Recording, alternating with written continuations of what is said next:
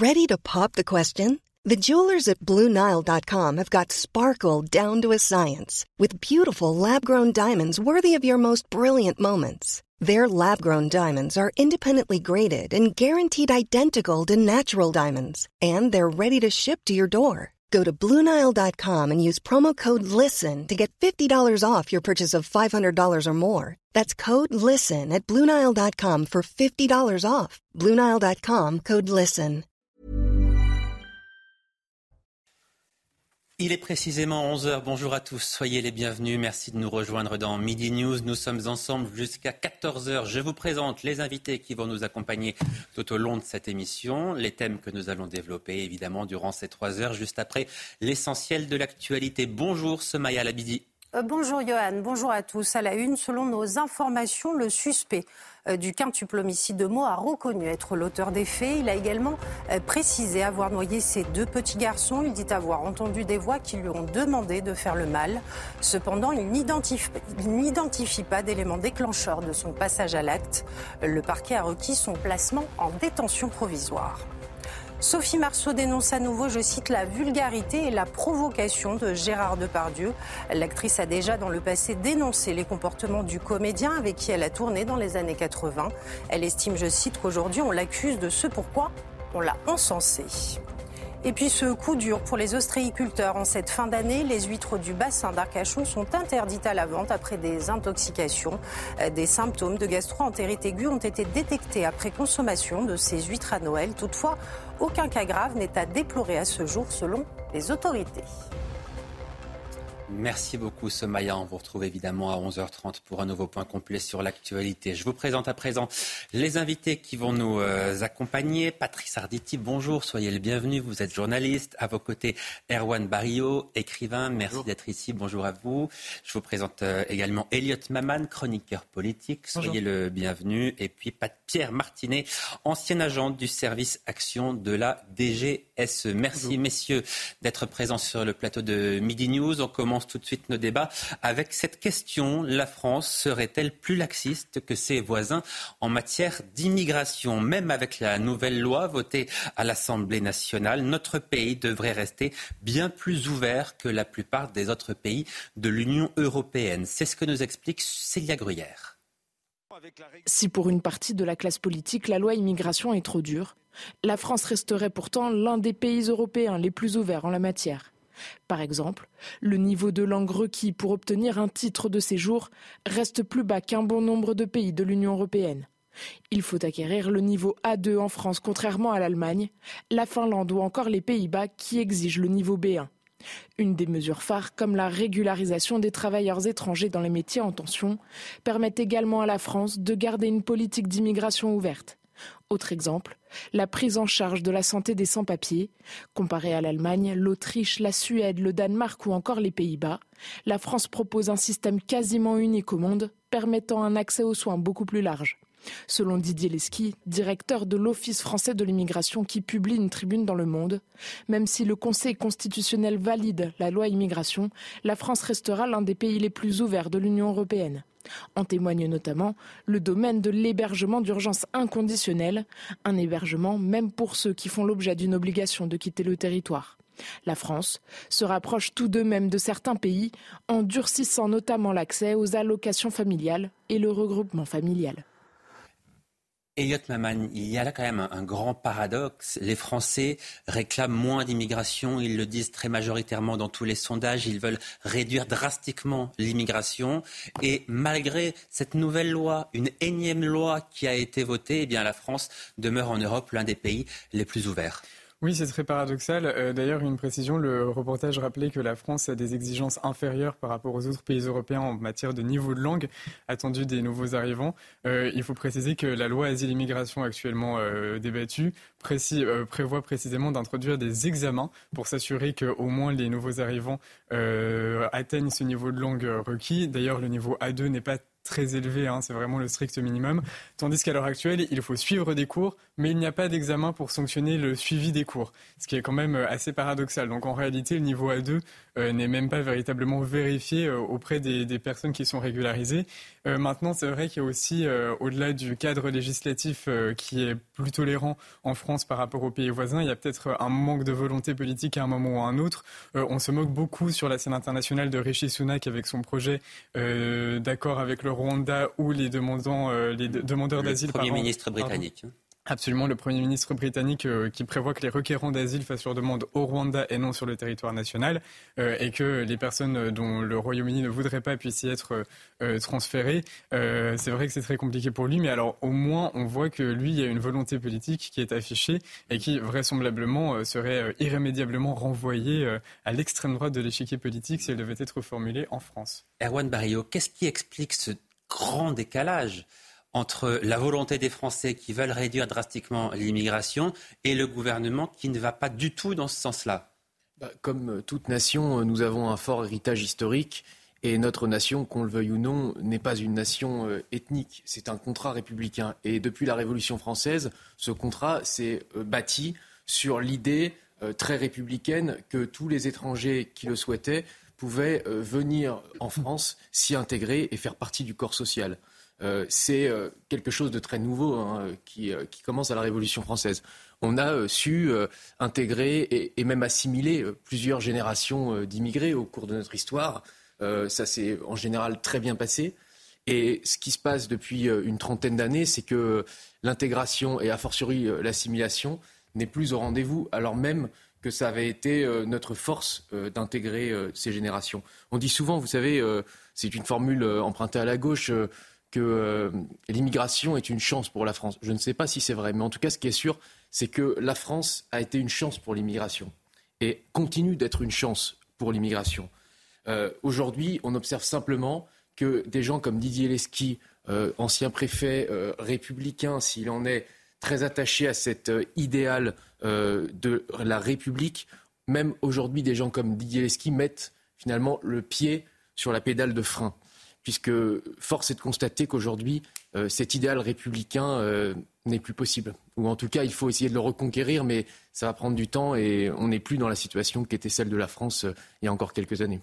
Patrice Arditi, Erwan Barrio nous dit ça fait 30 ans qu'on n'arrive plus à intégrer, qu'on n'arrive plus à assimiler, et malgré ça, l'immigration continue. On n'a même jamais autant accueilli depuis l'arrivée d'Emmanuel Macron au pouvoir en, en 2017 Encore une fois, je vous repose cette question. Comment est-ce qu'on explique ce décalage entre la volonté des Français et entre les décisions politiques qui sont prises en leur nom en plus? Il y, a, la volonté des Français, certes, mais il y a aussi ce qui se passe au niveau politique. Lorsque nous avons des groupes politiques qui euh, réclament ou qui bloquent certaines choses, évidemment, il y a effet au niveau de l'Élysée et au niveau de, Matignon. On a quoi? On a quelque chose comme 4 millions 400 000 euh, immigrés en, France, bon, je pense que la plupart des Français ne connaissent pas le, chiffre et s'en fichent éperdument. Nous avons une société qui est complètement divisée. Nous avons une société très à gauche qui dit il faut ouvrir les frontières et continuer à ouvrir les frontières. Mais qui est très largement minoritaire. Qui est très, très, largement minoritaire. Mais qui fait beaucoup de bruit.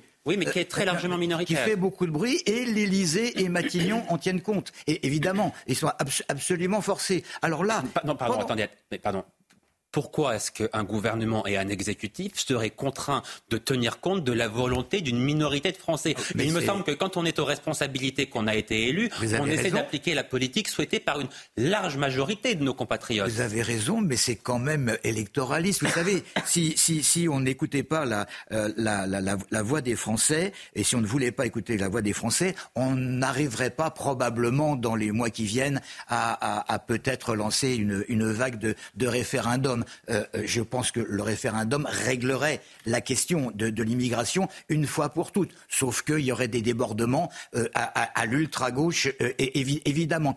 Pendant les Trente Glorieuses, bien entendu que la possibilité d'ouvrir les frontières était, était géniale. On en avait besoin. Et puis c'est tellement humain de, de, rendre service. Mais il y a un moment donné où il n'y a pas de pain pour tout le monde. Il faut appuyer, appuyer les, choses et dire les, les, mots comme ils sont dire, c'est impossible de nourrir le monde entier. Mais alors précisément, pourquoi est-ce que les choses ne changent pas? Personne n'est capable de répondre à cette question. Alors je la pose peut-être à, Pierre Martinet. Est-ce que vous avez une réponse? Parce que ça pose quand même, me semble-t-il, un problème démocratique. Quand 70% des Français disent nous voulons moins, voire beaucoup moins d'immigration, et que le gouvernement applique la politique inverse, oui, c'est un problème démocratique. C'est un problème démocratique, c'est un problème de nombre, bien évidemment, et on accueille beaucoup, et on accueille avec euh, euh, moins de qualité, et on accueille euh, moins, avec de moins en moins de règles et on ne peut pas reconduire. Donc je pense que la coupe est pleine. Pour certains Français, la coupe est pleine. Alors évidemment, on n'a pas tous les chiffres exacts, hein, comme vous le disiez. On pas les, enfin, on a des chiffres qui sont parfois contradictoires. Mais aujourd'hui, je pense qu'il est, il est, il est urgent de, effectivement de faire un référendum. Mais au-delà du référendum, c'est d'abord quelles questions on va poser. Et derrière, il faut une, réelle volonté politique. Aujourd'hui, dans beaucoup de domaines, il n'y a aucune volonté politique parce que chaque décision politique, donc quels que, quel que soient les domaines, dans les domaines sont, euh, qui m'intéressent un peu plus, comme le terrorisme ou, l'islam politique, on n'a pas, pas, la volonté de stopper. Et il faudrait une fois pour toutes que quelqu'un ait la volonté et le courage politique de le faire. Et hier, une, personne me disait il faut euh, définitivement une femme au, pouvoir en France qui prendra plus de décisions, qui prendra plus de décisions que les hommes. Mais regardez, si je puis me permettre, regardez euh, euh, le, le, le, texte qui, qui, qui, va être révisé là euh, au niveau constitutionnel. Le mot quota, la loi immigration. Le mot quota fait peur. Ben oui. Bon, le mot quota fait peur. Je parlais des mots tout à l'heure. C'est extrêmement important. Où on institue un quota et on s'y tient, ou on laisse tomber. Un quota d'immigration débattu chaque année au Parlement. C'est de cela dont il est question. en fonction des besoins dans, dans, le pays. Aux États-Unis, par exemple, il faut démontrer que l'étranger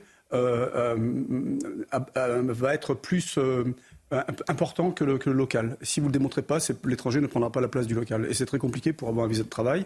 Après, je ne parle pas du, travail clandestin, je parle du travail, comment dirais-je, reconnu. Donc ça, c'est beaucoup plus compliqué. En France, c'est pas le cas. Je sais qu'il y a un gros, débat aussi, c'est pareil, qui fait polémique. C'est à, un niveau égal, est-ce que vous, allez prendre un étranger ou un Français? Donc ça, c'est pareil. On est toujours dans cette, dans cette en même temps et cette ambiguïté en permanence et on n'arrivera jamais à avoir des solutions parce que hmm. on est toujours en train de mettre euh, sur, le, sur le tapis justement ce que vous disiez, ce que vous hmm. disiez, des mots qui sont euh, inentendables pour une, une partie de la, de la, population française et une partie de la classe politique. Alors Pierre Martinet, vous disiez justement, on accueille effectivement beaucoup et l'autre problème, c'est que nous avons du mal à expulser les OQTF, les obligations de, de quitter le territoire français ne sont appliquées que dans 7% euh, des cas. C'est vous dire si la situation est dramatique. Écoutez ce que disait euh, ce matin Frédéric Pechnard, qui était mon invité lors de la grande interview politique dans la matinale. Il y a un certain nombre de personnes qui ne respectent pas euh, nos règles et qu'on veut pouvoir renvoyer euh, chez eux. C'est pour ça qu'on leur donne une obligation de quitter le territoire euh, français. Hein. les mots ont un sens, obligation. Et cette obligation, eh bien, dans 93% des cas, elle n'est pas mise à exécution. On voit bien que ça, euh, on marche un petit peu sur la tête. C'est pas quelque chose qui est normal. On doit pouvoir faire repartir chez eux des étrangers à partir du moment où, bien sûr, où, ils ne sont pas réfugiés politiques et ne risquent pas leur vie euh, dans leur pays. Mais c'est le cas de l'immense majorité des étrangers qu'on souhaite voir repartir, et notamment les étrangers délinquants. Oui, Erwan Barrio, les OQTF, on en parle depuis des mois, si ce n'est des années, et là encore, rien ne bouge. On a l'impression que la voix de la France est quand même peu puissante. On n'arrive pas à faire pression sur certains de nos partenaires pour qu'ils reprennent leurs ressortissants. Et le résultat, eh bien, ça donne ce sentiment qui est plus qu'un sentiment, qui semble être une réalité, que la France est impuissante, encore une fois, à euh, expulser les personnes qu'elle ne souhaite pas avoir sur son territoire. La réalité, euh, quand même, c'est que vous avez raison, 70% des Français, euh, selon tous les sondages, veulent moins d'immigration, mais on ne peut pas dire que le gouvernement reste sourd à cette attente. Et puisque la loi immigration a quand même pour objectif euh, de lutter contre euh, ces filières euh, dont vous parlez et de renvoyer plus systématiquement les personnes qui sont frappées par une OQTF. Oui, je veux bien, mais si vous n'avez pas les laissés passer consulaires des, pays en question, vous n'expulserez pas davantage, pardon. Et ça, la loi ne le prévoit pas, évidemment, puisque c'est un problème diplomatique, par définition. Effectivement, c'est un problème de rapport de force diplomatique. Et sur ce terrain-là, on ne peut pas dire que le président de la République ait, brillé par ses succès pour l'instant, mais si on défend son pays, il faut aussi défendre l'action du chef de l'État et souhaiter qu'il euh, il tape du poing davantage sur la table avec certains pays, notamment euh, à l'égard de l'Algérie. Euh, mais moi, je, reviens à cette idée des quotas. Moi, je ne comprends pas qu'on puisse trouver scandaleux d'avoir des quotas en quelque matière que ce soit. aussi bien les quotas laitiers que les quotas d'immigration. Le politique Non, mais je, je prends cet exemple-là à dessein, puisque le politique c'est décider collectivement de ce qu'on veut pour nous. Et c'est indissociable de la démocratie. Si on dit finalement on va rien décider collectivement et on va laisser le laitier faire la politique euh, agricole, on va laisser euh, l'immigré faire la politique migratoire, on n'a plus de politique à ce moment-là. Non, mais vous, vous, dites quelque chose d'intéressant. Vous dites je ne comprends pas qu'on puisse être opposé aux quotas débattus tous les ans au Parlement, quotas d'immigration. Mais qui ne souhaite pas ces quotas à part l'extrême gauche? C'est tout. Bah, il y a quand même une tenaille aujourd'hui. Euh, il y a d'un côté l'extrême gauche qui en général sont des gens assez jeunes. Euh, ce qu'on appelle les, les wokistes qui en général ont 25 ans euh, maximum. Et puis de l'autre côté, je suis désolé, mais il y a quand même la génération dite des baby boomers qui pèse aussi dans l'équation. Et euh, on a aujourd'hui une opinion publique majoritaire qui est un peu prise en tenaille entre ces deux extrêmes-là. la génération 68 art des baby boomers qui a vécu dans la consommation et, et le jouir sans entrave. Et puis de l'autre, une génération beaucoup plus jeune qui, qui, a été élevée avec, avec Greta Thunberg. Et aujourd'hui, on a, on a ces deux générations-là qui qui malheureusement euh, sont minoritaires, euh, mais qui euh, pèsent beaucoup dans le débat public. Oui, Pierre Martinet, cette génération, elle est extrêmement minoritaire, on l'a dit, ça c'est une certitude, puisque quand on regarde les sondages, une très grande majorité des Français s'accordent pour dire la même chose. Concernant les OQTF, il faut taper du poing sur la table. Je rappelle qu'Emmanuel Macron avait dit, mon objectif c'est d'appliquer 100% des OQTF. On est aujourd'hui à 6,9%. Euh, on est extrêmement loin du compte. Vous pensez que d'ici la fin du quinquennat, on va réussir à progresser un peu Oui, on sera à 7. on n'a pas la voix de la France ne passe plus dans ce domaine-là. Effectivement, par rapport à l'Algérie, on n'a pas de, on n'a aucun, aucune puissance avec les accords aussi de, avec l'Algérie de 1968 qu'il faudrait remettre en question, je pense, euh, rapidement. Mais au-delà de ça, je pense que là, c'est une, vous parliez de minorité, mais je pense qu'aujourd'hui, dans tous les domaines, les minorités sont plus actives que les majorités. Et dans quel que, quel que soit le domaine, les majorités, silencieuses n'ont aucune espèce d'importance parce qu'ils n'ont aucun poids.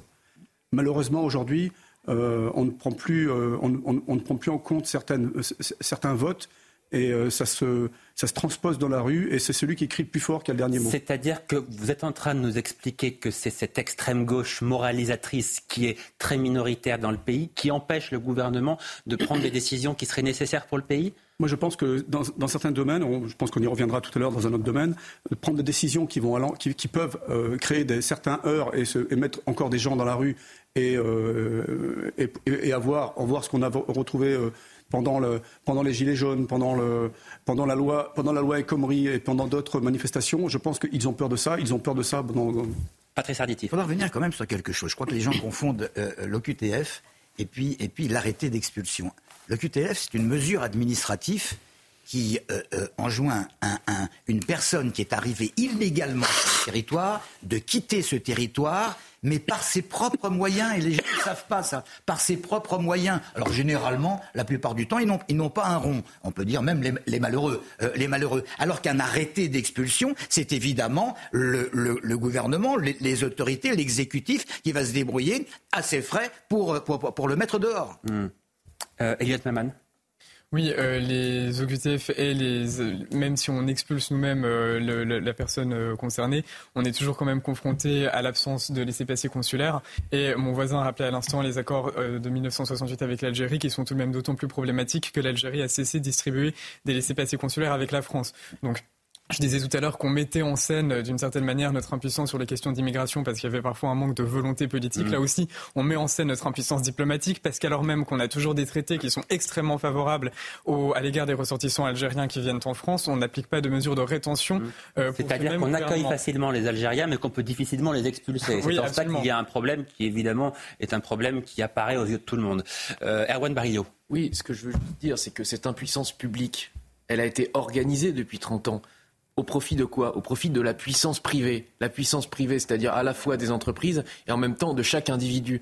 Chaque individu aujourd'hui décide de la politique d'immigration. Et l'OQTF que vient de rappeler mon voisin, c'est exactement ça. Chaque individu décide de rester ou de partir sur le territoire parce qu'on est dans le règne aujourd'hui du consommateur et de la, de la liberté euh, individuelle de tout un chacun. On va se rendre à présent à, Limoges où un mineur isolé est mort dans une rixe. Cinq suspects, tous mineurs isolés pakistanais, ont été placés en, garde à vue. Une enquête est euh, évidemment euh, en cours. Il s'agit d'une rixe entre bandes qui a eu lieu place Churchill dans le centre-ville de Limoges. On va retrouver sur place notre envoyé spécial parole. Justine Cherkera, pardon, Justine qui est avec nous en direct de Limoges. Justine, pouvez-vous nous dire où en est l'enquête aujourd'hui? Johan, les enquêteurs recherchent encore activement de nouveaux suspects et notamment le ou les auteurs des deux coups de couteau mortels selon le procureur de la République de Limoges. Cinq suspects ont déjà été interpellés. Ce sont des mineurs âgés de 15 à 17 ans, des personnes qui, qui vivent dehors et sont d'origine pakistanaise. Ils nient leur implication dans l'attaque au coup de couteau mais reconnaissent leur présence. Place Churchill juste derrière moi au moment des faits? Une information judiciaire a été ouverte. Justine, est-ce qu'on en sait un peu plus sur le profil de la victime? Oui, selon un représentant de l'unité SGP Police de Limoges que nous avons pu euh, contacter juste avant par téléphone, la victime est issue d'un foyer aux alentours de Limoges. Il ne serait pas connu des services de police et serait sur le territoire français depuis seulement deux mois. Il nous a également évoqué la difficulté pour les services de police à, faire attention à ce que, des, rixes entre, entre mineurs isolés euh, se produisent, puisque ces mineurs en arrivant en France sont assez livrés à eux-mêmes. Ils vivent dans la rue ou dans des foyers et leurs déplacements ne sont pas forcément surveillés. Justine Cerquera en direct de Limoges, merci beaucoup et merci à Jules Bedeau qui vous euh, accompagne. On parlait, Pierre Martin, de, l'immigration. Là, c'est un, une rixe qui est directement liée à, l'immigration et aux problèmes qu'elle peut parfois poser. On voit que les cinq mineurs en garde à vue accusés d'être à l'origine de ce coup de couteau mortel sont tous des mineurs isolés d'origine pakistanaise. Pas la victime pas la victime. La victime est turque. La victime est turque, mais les, personnes mises en cause sont toutes d'origine pakistanaise. Il s'agit de mineurs isolés que la France ne peut donc pas expulser en vertu des conventions. Et le problème, c'est que euh, ces mineurs, eh bien, on n'arrive pas à les prendre en charge. Il n'y a pas de structure adaptée. On n'arrive pas à les surveiller. Ils sont à l'origine quand même d'un grand nombre d'actes de délinquance et parfois d'actes criminels, et ils sont laissés en pleine nature. Absolument. Et d'abord, il faudrait avoir la certitude que ce sont bien les mineurs, parce que jusqu'à présent, il y a certains mineurs isolés qui ont, la trentaine, donc ça devient, aussi un, réel problème à, gérer. Euh, en ce qui concerne la violence, on n'a pas, euh, là en l'occurrence le Pakistan, c'est un pays qui, vit, euh, qui n'est pas en guerre, hein, donc déjà il, pourrait être renvoyé sans problème au Pakistan parce que c'est effectivement un pays qui est assez, qui est qui, qui vit sous le, règne de la charia, mais c'est pas pas un pays en guerre actuellement, c'est pas l'Afghanistan et on pourrait, on pourrait effectivement les renvoyer assez rapidement. Euh, donc, ils ont aussi, euh, euh, ils ont aussi une, comment dirais-je, une, ils ont grandi dans un pays où la violence est, assez, est assez répandue. on a vu, j'ai vu au Pakistan certaines, certains chrétiens ou personnes qui voulaient pas se soumettre aux lois de l'islam se faire, se faire tuer.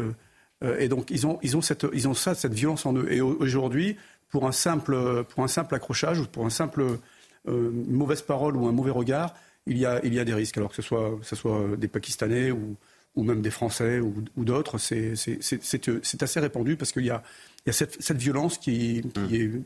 est, qui, pour eux, est, la seule, est, le, est, la seule, est le seul résultat qu'on peut donner à une, une conversation ou, un, mmh.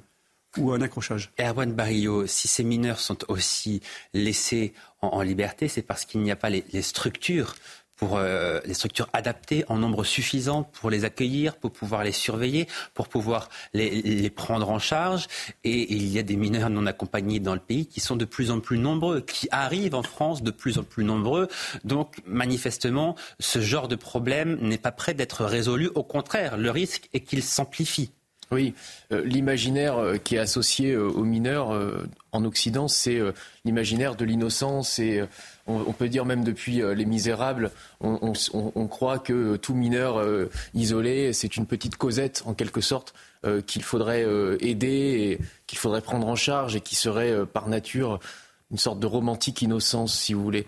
Le problème, c'est que depuis quelques années, ça a complètement changé et cette loi qui était censée protéger les mineurs, aujourd'hui, est totalement utilisée par euh, les euh, délinquants qui savent bien qu'un mineur euh, est intouchable.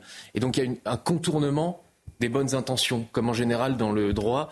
Et donc c'est ça qu'il faut revoir, c'est peut-être revoir la législation de protection des mineurs aujourd'hui, puisqu'effectivement, beaucoup de, crimes et de délits sont commis aujourd'hui par des mineurs. Faut voir la législation pour aboutir à quoi, selon vous? Pour aller dans quel sens? Je ne suis, pas, je suis pas juriste, mais en tout cas, ce que je vois, c'est que depuis 30 ans, tout cela est détourné, tout cela est utilisé par les délinquants et que c'est la, force des choses euh, nous constate, enfin on constate par la force des choses que c'est plus du tout adapté et qu'on n'est plus du tout dans l'imaginaire des misérables ou même euh, euh, l'imaginaire d'un Albert Camus qui, je le rappelle, avait son, professeur, son monsieur Germain qui sur, qui le mettait sur le droit chemin. Aujourd'hui, le problème, c'est qu'on ne sait plus où est le droit chemin. Mmh. Et Elliot Maman, euh, on voit que l'état de droit aujourd'hui empêche d'expulser des mineurs, y compris s'ils sont euh, dangereux, s'ils représentent un danger pour euh, notre pays. Est-ce que vous considérez qu'on est en train d'atteindre les limites de l'état de droit, qu'il faut revoir ce droit et éventuellement, éventuellement pouvoir expulser des personnes, même si elles sont mineures? Oui, absolument. L'état de droit et même aussi le super état de droit, parce qu'en l'occurrence, une jurisprudence européenne nous empêche de d'appliquer des mécanismes extrêmement simples pour déterminer si une personne est mineure ou non. Par exemple, la question des tests osseux qui a été euh, déjà largement débattue sur ce plateau. Euh, et je crois tout de même que euh, d'un point de vue humaniste, pour employer un grand terme, c'est aussi dans l'intérêt des mineurs en question de, se, de prendre à cette question parce que les capacités d'accueil de la France sont tout de même limitées et à l'heure actuelle, tant pour les Français que pour les personnes qui viennent en France, accueillir des personnes dans ces conditions-là s'avère absolument délétère euh, et euh, naturellement, on ne va pas pouvoir euh, étendre davantage nos places dans, les centres d'accueil, notamment pour les mineurs isolés. Néanmoins, avoir un minimum de dignité quant à notre accueil implique une limitation évidemment de l'immigration, mais elle me semble nécessaire et, voilà. Patrice Arditi a supposé même que nous puissions expulser ces mineurs, ce qui n'est pas le cas aujourd'hui compte tenu de la législation actuelle. Encore faudrait-il que le Patiscan, pour parler de l'exemple là de, Limoges, veuille bien reprendre ses ressortissants. Or, aujourd'hui, les relations diplomatiques avec le Pakistan sont quasiment inexistantes et donc les laissés-passer consulaires ne seraient jamais délivrés. Il n'y a pas qu'une question de, de, de, relations. On sait très très bien que dans certains pays, Pakistan ou autres, à partir du moment où des gens euh, se sont presque, on peut dire le mot, enfuis de leur pays, euh, euh, ils n'ont pas intérêt à revenir la queue entre les jambes pour employer une, une, expression euh, un petit peu. Pourquoi Parce qu'ils seraient immédiatement emprisonnés, ils seraient, ils seraient torturés. C'est la raison pour laquelle un certain nombre d'associations et d'organisations se basent là-dessus pour essayer de convaincre euh, les autorités de ne jamais, jamais, jamais euh, euh, appuyer sur l'accélérateur d'expulsion des mineurs. Maintenant, je voudrais revenir sur quelque chose que mon voisin disait tout à l'heure. Pardon, c'est important ce que vous dites. Donc ça veut dire que ces cinq mineurs isolés qui sont mis en cause et potentiellement accusés d'homicide euh, volontaires ont donc vocation à rester sur le territoire français toute leur vie. C'est ce que vous nous dites. Toute leur vie, je n'en sais rien. Il y, a, du cas par cas. Euh, si ça se trouve, euh, ces gens-là sont venus plus ou moins plus ou moins légalement, j'en doute, euh, j'en doute bien entendu, mais il y a du cas par cas, je veux dire, il n'y a pas sur une, sur, une dizaine de mineurs, et il n'y a pas forcément euh, dix délinquants. Non, mais là, vous nous dites que les, associations exercent ah, une grande pression euh, pour qu'ils ne retournent pas dans le pays, etc., etc. Donc ils vont rester en France. Oui, oui, jusqu'à ce qu'une loi, effectivement, vienne, vienne contrarier ce, ce, ce, que vous venez de dire. Maintenant, il y a mineurs et mineurs. Moi, ce qui m'a toujours, ce qui m'a toujours gêné, c'est de considérer que lorsqu'on avait moins de 18 ans, eh ben finalement, on pouvait être protégé de tout. Je m'excuse, mais dans un certain nombre de manifestations, on a vu un certain nombre de personnes qui avaient 17 ans, 16 ans, qui étaient genre 1m90 avec des muscles comme ça, et qui envoient des pierres. Alors ceux-là, évidemment, faut pas les toucher parce qu'ils n'ont pas 18 ans. Alors que celui qui a juste 18 ans et un mois, il va mm. en, prison. -dire, il, y a, il y a quand même là aussi une étude de cas par cas qu'il faudrait réorienter. Mm. Allez, vous restez avec nous. On marque une très courte pause. Dans la deuxième partie de cette émission, nous euh, reviendrons sur l'année 2023 qui a été éprouvante pour les forces de l'ordre et sur les chiffres, les chiffres de la criminalité et de la délinquance qui sont en très forte hausse. À tout de suite.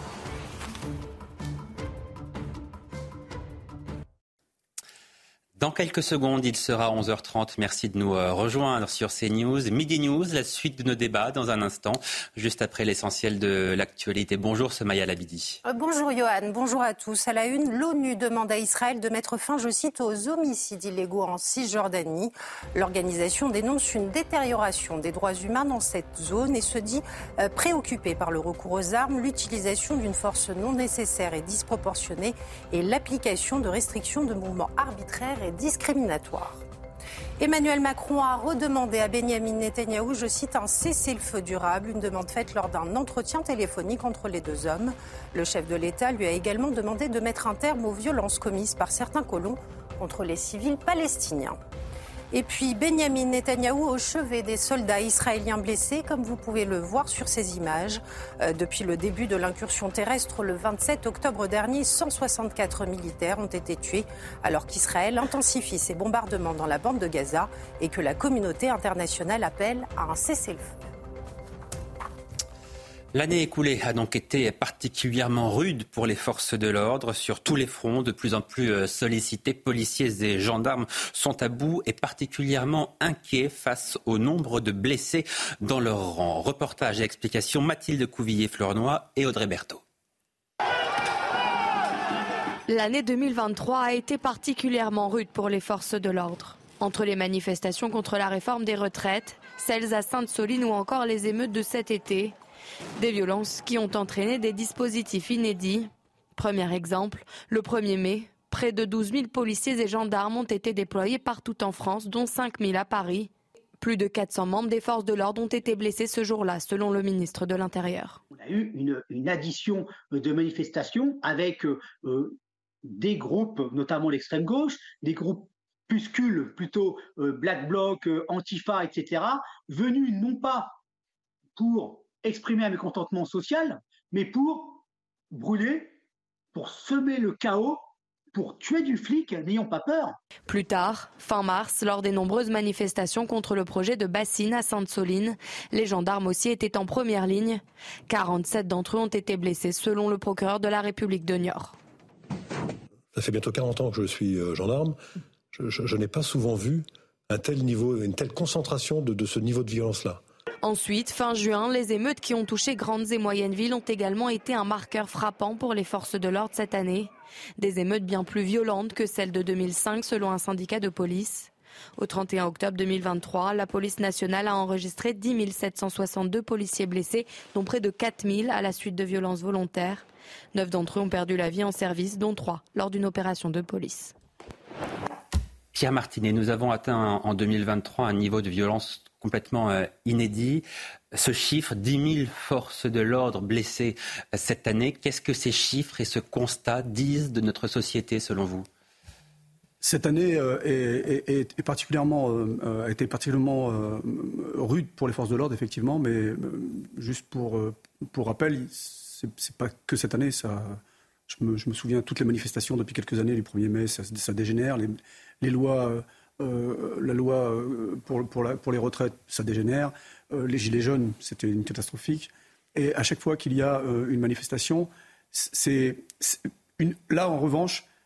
mais c'est une année record concernant le nombre de forces d'ordre blessées. Hein c'est une année record, mais ça n'a fait que ça n'a été que crescendo jusqu'à cette année. Absolument. Donc en fait, on a le, on, a le résultat de toutes ces années passées, tout ce laxisme également judiciaire par rapport à, ceux qui se font arrêter euh, et qui sont, euh, euh, qui sont présentés immédiatement devant un tribunal, qui ressortent chaque fois, parce qu'on a du mal aussi, ils ont du mal à, à prouver l'infraction, puisqu'ils sont la plupart du temps cagoulés. Et donc là, il y a des gens qui viennent, comme le disait la, personne dans le reportage, ils viennent essentiellement pour, pour, pour casser du flic, pour tuer du flic, même jusqu'à présent. Euh, il y en a qui viennent pour tuer du flic. Mais au-delà de ça, je pense qu'il y a une perte d'autorité dans, ce pays. Et comment voulez-vous qu'il y ait de l'autorité si, lors de manifestations interdites, il y a des, élus de la République qui s'y euh, rendent avec l'écharpe?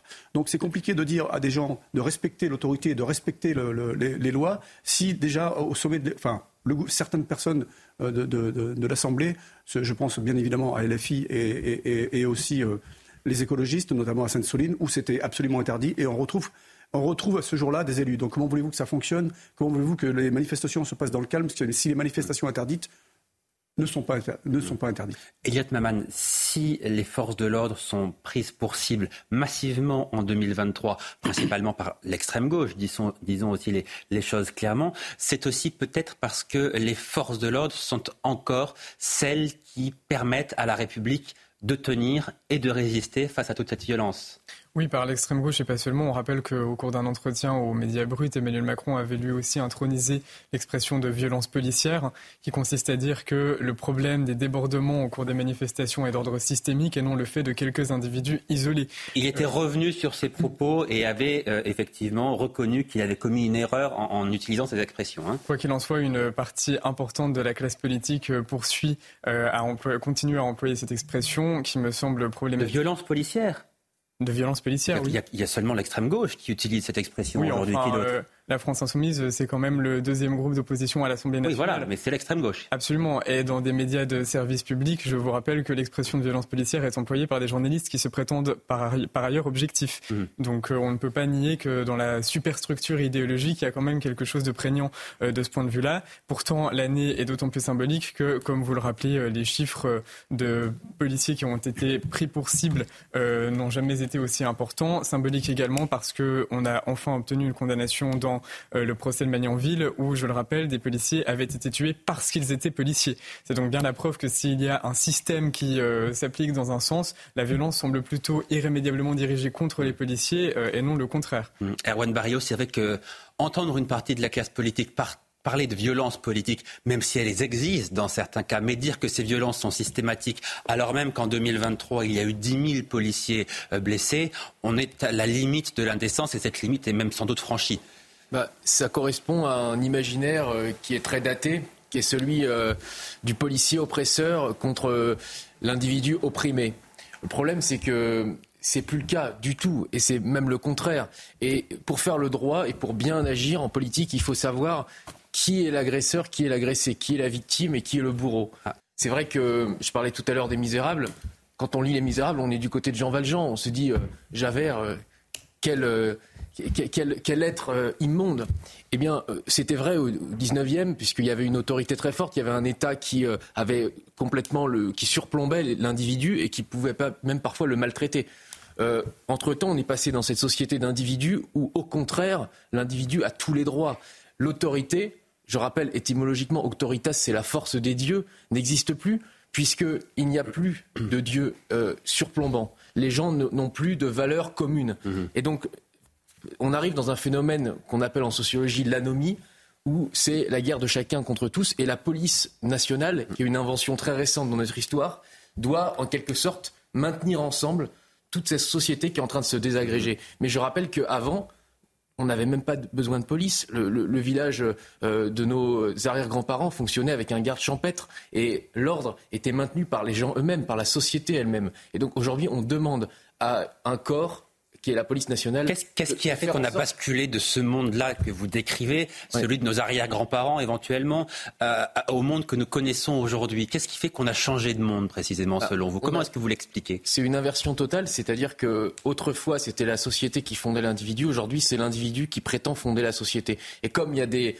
euh, millions d'individus différents et des millions d'égaux qui rentrent en concurrence et qui prétendent tous détenir la vérité, euh, sur ce qu'ils sont, sur leur propre identité, etc., sans aucune, sans aucune valeur commune, sans aucun partage de rien.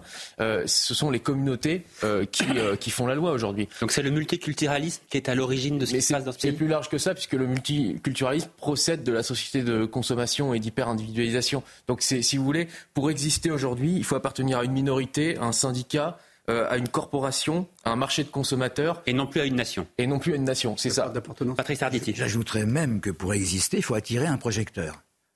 Un individu peut attirer un projecteur. C'est la raison pour laquelle un certain nombre d'abrutis se baladent avec un, couteau et peuvent faire quelque chose qui va effectivement attirer un projecteur. Maintenant, pour en revenir à ce que vous disiez tout à l'heure, il y a Jean Valjean aussi, il y a Gavroche. Bon, euh, la plupart des, Gavroches que nous connaissons euh, ne sont pas des, très méchants, mais s'ils sont alimentés par un certain nombre, et je reviens là-dessus, d'associations, d'organisations, de partis qui les choisissent euh, comme fer de lance pour s'opposer à une autorité. Et l'autorité, c'est quoi? C'est la police, c'est la gendarmerie. Là, évidemment, ça fait, ça, fait boum. Maintenant, je voudrais dire quelque chose que j'avais déjà dit sur cette même antenne il y a environ trois ans. Que lorsque j'étais jeune, on me disait, et c'était la vérité, que si on tuait un policier, on risquait la peine de mort.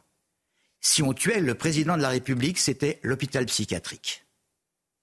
Vous vous rendez compte Il n'y avait pas la peine de mort pour le président de la République, mais le policier, c'était sacré.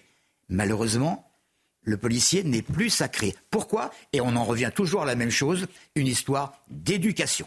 D'éducation à l'école, on n'apprend absolument plus, enfin suffisamment, disons, ce que peut être l'autorité, le respect dû à l'autorité. Et je crois que les cours de morale et, autres devraient mmh. évidemment se, multiplier pour qu'on essaye d'éduquer non pas des gens qui ont 16 ans, 17 ans, 18 ans, et là c'est absolument fini, c'est dommage, mais les petits, les petits qui devraient avoir d'autres paradigmes. Pierre Martinet mais je pense qu'il y a une, dévalorisation de l'autorité depuis de nombreuses années et l'enfant roi est devenu l'étudiant roi, qui est devenu le salarié, roi, etc., etc. On est tombé dans, un, cercle vicieux qui, l'individu euh, domine sur, le collectif et effectivement chacun fait sa loi. Mmh. Euh, prenons un, exemple concret. Il y a un professeur qui, euh, met un zéro à un adolescent. Euh, l'adolescent euh, va le contester et sera toujours, ça sera toujours la faute du professeur et jamais il n'y a, aucune remise en question euh, des personnes dans la société et, ça, part dès, l'enfance. certains enfants s'immiscent dans les conversations d'adultes, c'est eux qui dirigent parfois le couple. Et, ça, on les retrouve après dans, l'institution, dans les institutions, dans l'éducation, pardon, et ils font exactement la même chose. On les retrouve dans la rue. À chaque, à chaque proposition, il y a contestation. Et dans l'entreprise, on l'a retrouvé comme ça. Et j'avais, j'avais, je me souviens, en, partant, en quittant l'institution après 20 ans, je me suis retrouvé dans une entreprise à des postes à responsabilité. Et les gens mettaient plus d'énergie à contester qu'à être pour. Et ils dépensaient une énergie folle à être contre systématiquement. Et ça, je, ça, je leur, je leur refaisais remarquer. Je dis, mais pourquoi vous ne mettez pas cette énergie à, la, à, au positif et à essayer de, développer le projet qu'on est en train de qu'on a en train toujours, Il est toujours voilà, donc on n'arrivera jamais d'être dans l'opposition, même en politique, bien, bien, bien entendu. Oui, bien sûr, mais le, ce qui manque également, je pense, c'est un projet commun. Personne est, capable. On, essaye d'instaurer ou de ou de ou d'obliger l'appartenance et la, cohésion, mais tout ça, ça se décrète mm. pas. Ça se fédère, ça se mm. génère, et il nous faut il nous faut quelqu'un pour, Dans le sport, on le retrouve. Dans, dans, dans l'armée, on le retrouve. Et le, c'est pas le culte du chef, mais c'est l'exemplarité. L'exemplarité et euh, l'authenticité, hmm. ça, on, le perd dans, l'entreprise au, quotidien. Alors, face à cette situation, les forces de l'ordre, elles sont bien sûr euh, épuisées. Elles ont parfois le sentiment d'être abandonnées ou en tout cas pas suffisamment soutenues. Alors, peut-on revivre une fronde des euh, policiers? Élément de réponse avec Tony Pitaro. Sursollicitées en 2023, les forces de l'ordre craignent que la même chose ne se produise en 2024 avec une multitude d'événements à sécuriser. Nous avons euh, passé une année euh, assez compliquée, assez chargée, assez chargée par, euh, des, situations lourdes à gérer par rapport à, nos collègues qui ont été, comme on le sait, mis en détention provisoire. Nous avons aussi dû servir euh, la Coupe du Monde, la, venue du pape. Et c'est vrai que ça demande beaucoup, beaucoup d'énergie, beaucoup d'effectifs. Et on va devoir aussi servir en 2024, notamment les Jeux Olympiques. Et là aussi, ça va demander beaucoup de, concentration, d'énergie et d'effectifs. Ça va être compliqué de travailler avec très très peu de congés. Le syndicat de police Alliance s'alarme sur les conditions de travail des policiers, avec notamment l'empilement des missions, et demande une reconnaissance exceptionnelle pour l'engagement des policiers nous avons appelé clairement à une journée noire le 18 janvier 2024 si nombre de nos, revendications ne sont pas prises en compte par le ministère de l'Intérieur. Ça peut être différentes choses, hein, des, blocus d'aéroports, euh, ça peut être euh, une activité moindre, un appel à, un rassemblement, devant le commissariat, des, euh, sorties uniquement sur appel 17 en cas d'urgence absolue. Enfin, rien n'est arrêté toutes les pistes sont à explorer. Dans un communiqué, Alliance Police Nationale exige entre autres des mesures de reconnaissance pérennes. À défaut de réponse claire, le syndicat précise qu'un risque de fronde des policiers n'est pas à exclure. Patrice Arditi, une fronde des policiers dans la situation que nous connaissons actuellement, ce serait dramatique pour le pays. Bon, ce serait, ce serait dramatique euh, en fonction de la portée de la fronde. Si jamais ils en appellent à, je crois que c'est le code 562, euh, le code 562, si je m'abuse, c'est le fait de n'assurer le service minimum. Ça n'est pas trop grave si c'est si 24 heures. Maintenant, les policiers ne sont pas idiots. Les policiers savent, parce qu'ils se sont engagés, non pas pour avoir un job, mais ils, se sont engagés pour servir la, République. Lorsque je dis euh, policiers, les gendarmes, évidemment, euh, sont exactement dans, le même cas. Et ils savent très très bien que s'ils ne sont pas là en rempart en rempart pour protéger l'exécutif, nos institutions, c'est le chaos, le chaos voulu par une certaine mm. ultra-gauche. Oui, mais Pierre Martinet, effectivement, même si ce métier-là est une vocation, même s'ils savent, même s'ils savent qu'ils sont un, un, rempart nécessaire et utile aux Français, quand on se sent épuisé et menacé, à un moment, on peut avoir envie d'arrêter quand même. Alors, effectivement, on peut avoir envie d'arrêter avant de commettre l'irréparable, c'est-à-dire que jusqu'à présent, les policiers, dans, des situations de crise et dans des situations extrêmes, ont toujours euh, fait preuve d'une grande, euh, comment dirais-je, euh, sang-froid. du grand sang-froid et de professionnalisme. Parfois, j'ai des conversations avec eux, je leur dis, mais comment vous faites pour pas sortir votre âme? Il arrive un moment où ça va il va y arriver, ça va, il va y avoir un mort comme ça avec, quelqu'un qui va sortir son arme et qui va s'en servir. Donc après, on va rentrer dans le, dans le, dans la légitime défense ou pas. On a vu, on a vu avec, euh, avec, les, avec les émeutes de Naël, mais de, de Nanterre, pardon. Mais au-delà de ça, euh, je crois qu'aujourd'hui, ils ont besoin, euh, ils ont besoin d'avoir au sommet de l'État quelqu'un qui les protège, qui les, qui les, comment dirais-je, qui les rassemble et qui, et, qui est avec eux. On ne peut pas avoir un double discours, dire une fois qu'il y a des, des, violences systémiques et le lendemain dire l'inverse. Et donc c'est assez compliqué pour eux, effectivement. Alors des forces de l'ordre qui sont en plus confrontées à des chiffres de la délinquance et de la criminalité en, très forte euh, hausse. De l'insécurité pour l'année 2022 sont très clairs. Tous les indicateurs euh, sont au rouge. On va le voir. Plus 9% de victimes d'homicides, plus 15% de victimes de coups et blessures euh, volontaires ou encore plus 12% de victimes de viols et tentatives de viol. Alors même que ces tentatives de viol avaient déjà augmenté de 32% en 2021. Comment est-ce qu'on explique ces hausses qui sont extrêmement euh, inquiétantes, Erwan Barrio? Bah, c'est un peu l'anomie dont je parlais tout à l'heure. C'est euh, aussi, euh, pour moi, il y a le grand départ de tout ça, de cette dissociété en quelque sorte, c'est mai 68. vous savez, mai 68 s'est produit dans tous les pays d'Europe et même aux États-Unis, dans le monde occidental. Aux États-Unis, ça a pris la forme de Woodstock. Sauf que la différence entre nous et les États-Unis, c'est que nous, on n'en est jamais sortis.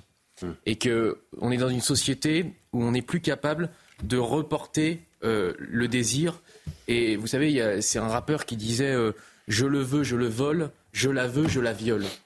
Eh bien, c'est terrible d'en être arrivé là, où finalement, il n'y a plus aucun, euh, aucune, aucune autorité capable de contenir cet individu qui effectivement commet des homicides, qui, qui commet des coups et des blessures volontaires, qui, qui violent et, voilà. Et donc le, seul, la seule manière de s'en sortir, je ne pense pas que ce soit une solution. Évidemment, à court terme, il faut une solution sécuritaire. On n'a pas le choix. On est, on est confronté à ce problème qu'il faut régler à court terme. Mais on s'en sortira pas si on ne répond que de manière euh, sécuritaire. C'est un, paradigme euh, culturel qu'il faut retrouver. Il faut complètement changer euh, notre société et, revenir à une société du tous ensemble plutôt qu'une société du chacun contre tous. Mais est-ce que quelqu'un comprend sur ce plateau à quel moment et comment est-ce que l'on a basculé dans cette société de l'ultra-violence? Mais surtout, au-delà de l'inflation euh, quantitative des chiffres de la violence, euh, il faut tout de même euh, remarquer que les, les caractéristiques des homicides diffèrent. On entend parfois un certain discours qui consiste à dire oui mais attendez, les homicides ont toujours existé, la société était beaucoup plus violente euh, avant la constitution de corps d'État qui assuraient notre sécurité, etc mais surtout jusqu'au jusqu'en tout cas à la fin du XXe siècle, euh, les homicides, les chiffres de violence euh, relevaient surtout de violences intrafamiliales. Mhm. C'est-à-dire que dans les enquêtes judiciaires, on s'attachait surtout à retranscrire le mobile de la personne, généralement un peu déséquilibré, qui s'était dit euh, puisqu'un tel euh, a fait telle chose avec ma femme ou mon frère, eh bien j'applique la loi du talion ou je, je me venge de manière tout à fait disproportionnée. Aujourd'hui, ce qui frappe, c'est que la société frappe de manière indifférenciée. Erwan Barry nous parle d'anomie depuis le début de l'émission. c'est vrai qu'il euh, n'y a euh, bien souvent pas d'autre justification que l'expression d'une différence culturelle euh, qui explique la hausse des homicides et un certain nombre d'entre eux que d'ailleurs on qualifie de moins en moins de faits divers et de plus en plus de phénomènes de société. Mmh. Pierre Martinet. Malheureusement, la, violence est la seule solution pour certains qui n'ont pas de cette culture du dialogue et de la discussion et ils pensent que tout doit se résoudre par la violence. Et aujourd'hui, la violence va à son, paroxysme, parce que la plupart des, jeunes aujourd'hui ont des couteaux. Vous avez eu le, moindre, le moindre balle ou, la moindre manifestation, les gens sont, armés de couteaux, de marteaux. Donc euh, aujourd'hui, euh, on a également euh, Pardon, mais qui sont, qui sont ces jeunes qui n'ont pas, comme vous dites, la notion du, dialogue et de la violence? Ce sont euh, ces, jeunes qui ont grandi à l'ère des réseaux sociaux, qui ont grandi à l'ère du tout est permis et il est un peu interdit d'interdire, je fais ce que je veux. Ce, sont ces jeunes-là dont on parle? C'est un mélange de tout ça. ce sont ces jeunes-là qui, qui, ont été élevés dans, cette, dans ce culte de la, de la de, vous faites comme vous voulez, c'est vous qui avez raison. De toute façon, euh, on n'est pas là pour vous interdire. Il est interdit d'interdire. C'est Oui, mais ça, c'était le cas en 1968. il, est, interdit d'interdire. Et pourtant, il n'y avait pas cette ultra-violence-là à l'époque. Mais ça n'a fait que, qu'amplifier. On, a le résultat de 40 années de laxisme. Aujourd'hui, euh, ce que je vous disais, c'est que euh, dans, l'école, l'instituteur, le professeur n'est plus du tout respecté. Le professeur est un élève comme les autres aujourd'hui, si j'ose dire. Donc effectivement, il n'y a plus cette dans le dans le dans le dans le, dans le cocon familial, il n'y a plus le respect des parents. Donc c'est l'enfant qui décide de tout.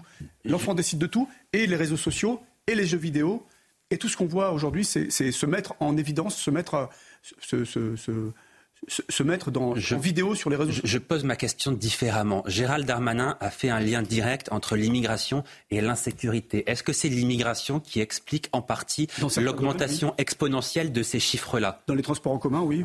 Dans certains cas, mais on, le sait, mais il ne faut pas généraliser. Mais personne ne l'a fait.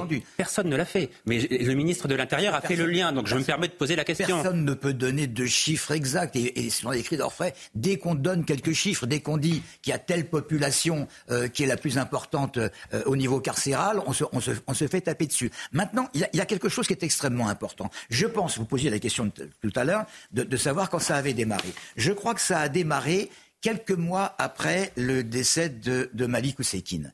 Vous, vous, souvenez? Manifestation du Rassemblement du Front National à, l'époque et jetée dans la Seine par des militants du FN. Alors, cette, cette affaire, cette affaire, en dehors de, de, de la victime évidemment, ce qui est, ce qui est, ce qui est épouvantable, euh, cette affaire a failli faire vaciller, vaciller la, la République. Et depuis, et donc depuis un certain nombre de dizaines d'années, les gouvernements, quels qu'ils soient, à gauche ou à droite, ont peur des bavures.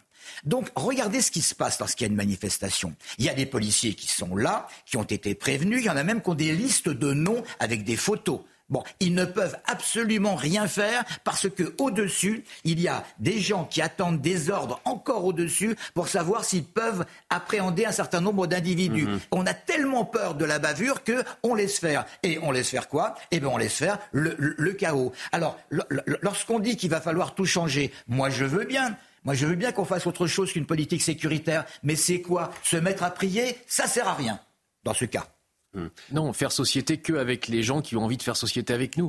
Vous savez, euh, on parle de politique sociale. D'accord. Une politique sociale, il faut d'abord faire une société. Non, d'accord, mais ceux qui ne veulent pas faire société, et il y en a incontestablement dans ce pays, vous en faites quoi? Bah, je sais pas, exil au Kerguelen, par exemple. Non, je non mais ça, on peut ça c'est une caricature un peu facile. Non, mais c'est une véritable question. Qu'est-ce qu'on fait des, des personnes qui ne veulent pas faire société?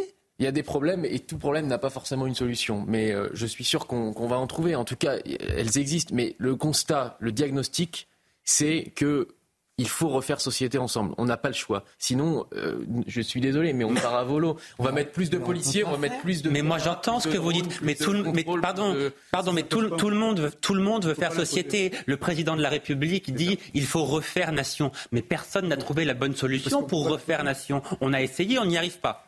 Mais on ne peut, pas, on peut pas décréter. On peut pas décréter la cohésion. Ça ne se décrète pas. On ne peut pas décréter quelque chose. Alors ça se construit, mais comment est-ce qu'on le construit précisément? Ça se construit par le haut. L'exemple vient du haut. Ça se construit par l'éducation. Ça se construit. On a, on a 40 ans de perdus. Il y a des générations qui sont perdues. On peut le construire à partir de maintenant. Cependant, euh, effectivement, le tout sécuritaire ne résoudra rien parce qu'il y a le social, il y a le culturel, il y a l'éducation, il y a tout. Mais c'est un, un vaste chantier. Donc si on le Il faut bien commencer par la base d'une nation, c'est d'avoir de la sécurité pour mm. développer l'éducation, pour développer l'économie. Et si on n'a pas cette sécurité-là, on n'y arrivera pas. Mais si on construit cela à partir d'aujourd'hui, ça veut dire que c'est quelque chose qu'on engage sur deux ou trois générations. Absolument, sur 50 ans. Et ça ne se fera pas sans heurts, ça se fera dans la difficulté, mm. ça se fera dans la, dans la, la confrontation, ça sera dans, la, dans, dans, dans, les, manifestations, et ça, et, et ça aura des répercussions oui, par rapport à cet égard et aux notions, euh, aux références à mai 68, je différencierais tout de même un discours intellectuel qui remet en cause la notion d'autorité en lui reprochant d'être un mécanisme de reproduction sociale, avec ce qu'Erwan Barrio euh, mentionnait tout à l'heure, des personnes qui simplement entendent s'inscrire en sécession par rapport à la culture commune qui devrait euh, faire corps en France. Évidemment que la conjugaison des deux euh, offre un résultat absolument effroyable. En revanche, les origines tant intellectuelles que sociologiques du problème ne sont pas tout à fait les mêmes. Et donc, quand on dit qu'il faut euh, reconstruire une société, etc., apprendre à refaire nation, évidemment, mais il va aussi falloir euh, s'attaquer à ces, mm. deux, ces deux entrées du phénomène. Erwan Barillot, rapidement pour conclure. Pour moi, c'est la même chose. On disait tout à l'heure que tout partait du haut. Vous savez, le haut, c'était le général de Gaulle. Il, a été, il, est, il est tombé de son piédestal en 1968. Et j'insiste là-dessus parce que vous disiez tout à l'heure, Johan, mais quel est le lien avec la délinquance qu'on a aujourd'hui? Le lien, il est évident. Ça a été la déconstruction de l'école, ça a été la montée en puissance des associations revendicatives, ça a été euh, au niveau judiciaire, euh, vous savez, la harangue du juge Baudot qui disait il faut être du côté du délinquant et pas de la police verbalisé en 1974. Voilà, donc c'est tout ce, changement complet de paradigme où on était sans arrêt du côté des euh, délinquants et jamais du côté de l'ordre et de l'autorité qui fait qu'on en, en, arrive aujourd'hui dans cette situation-là. On va marquer une courte pause. On se retrouve dans quelques minutes seulement pour euh, la suite de nos débats. Nous évoquerons les euh, Jeux Olympiques. Serons-nous prêts pour les organiser compte tenu des chiffres de la délinquance et de la criminalité que nous venons de citer, sans compter les risques d'attentats majeurs? Frédéric Pechnard, ancien directeur de la police nationale, était mon invité ce matin. Il est très inquiet quant à l'organisation de ces Jeux olympiques. Nous verrons quels peuvent être les risques lors de ce mois d'août à Paris. Et puis nous reviendrons sur la situation en, Israël qui est très préoccupante. Paris euh, réitère son appel à un cessez-le-feu. Le président de la République s'est entretenu hier soir avec Benjamin Netanyahou. À tout de suite.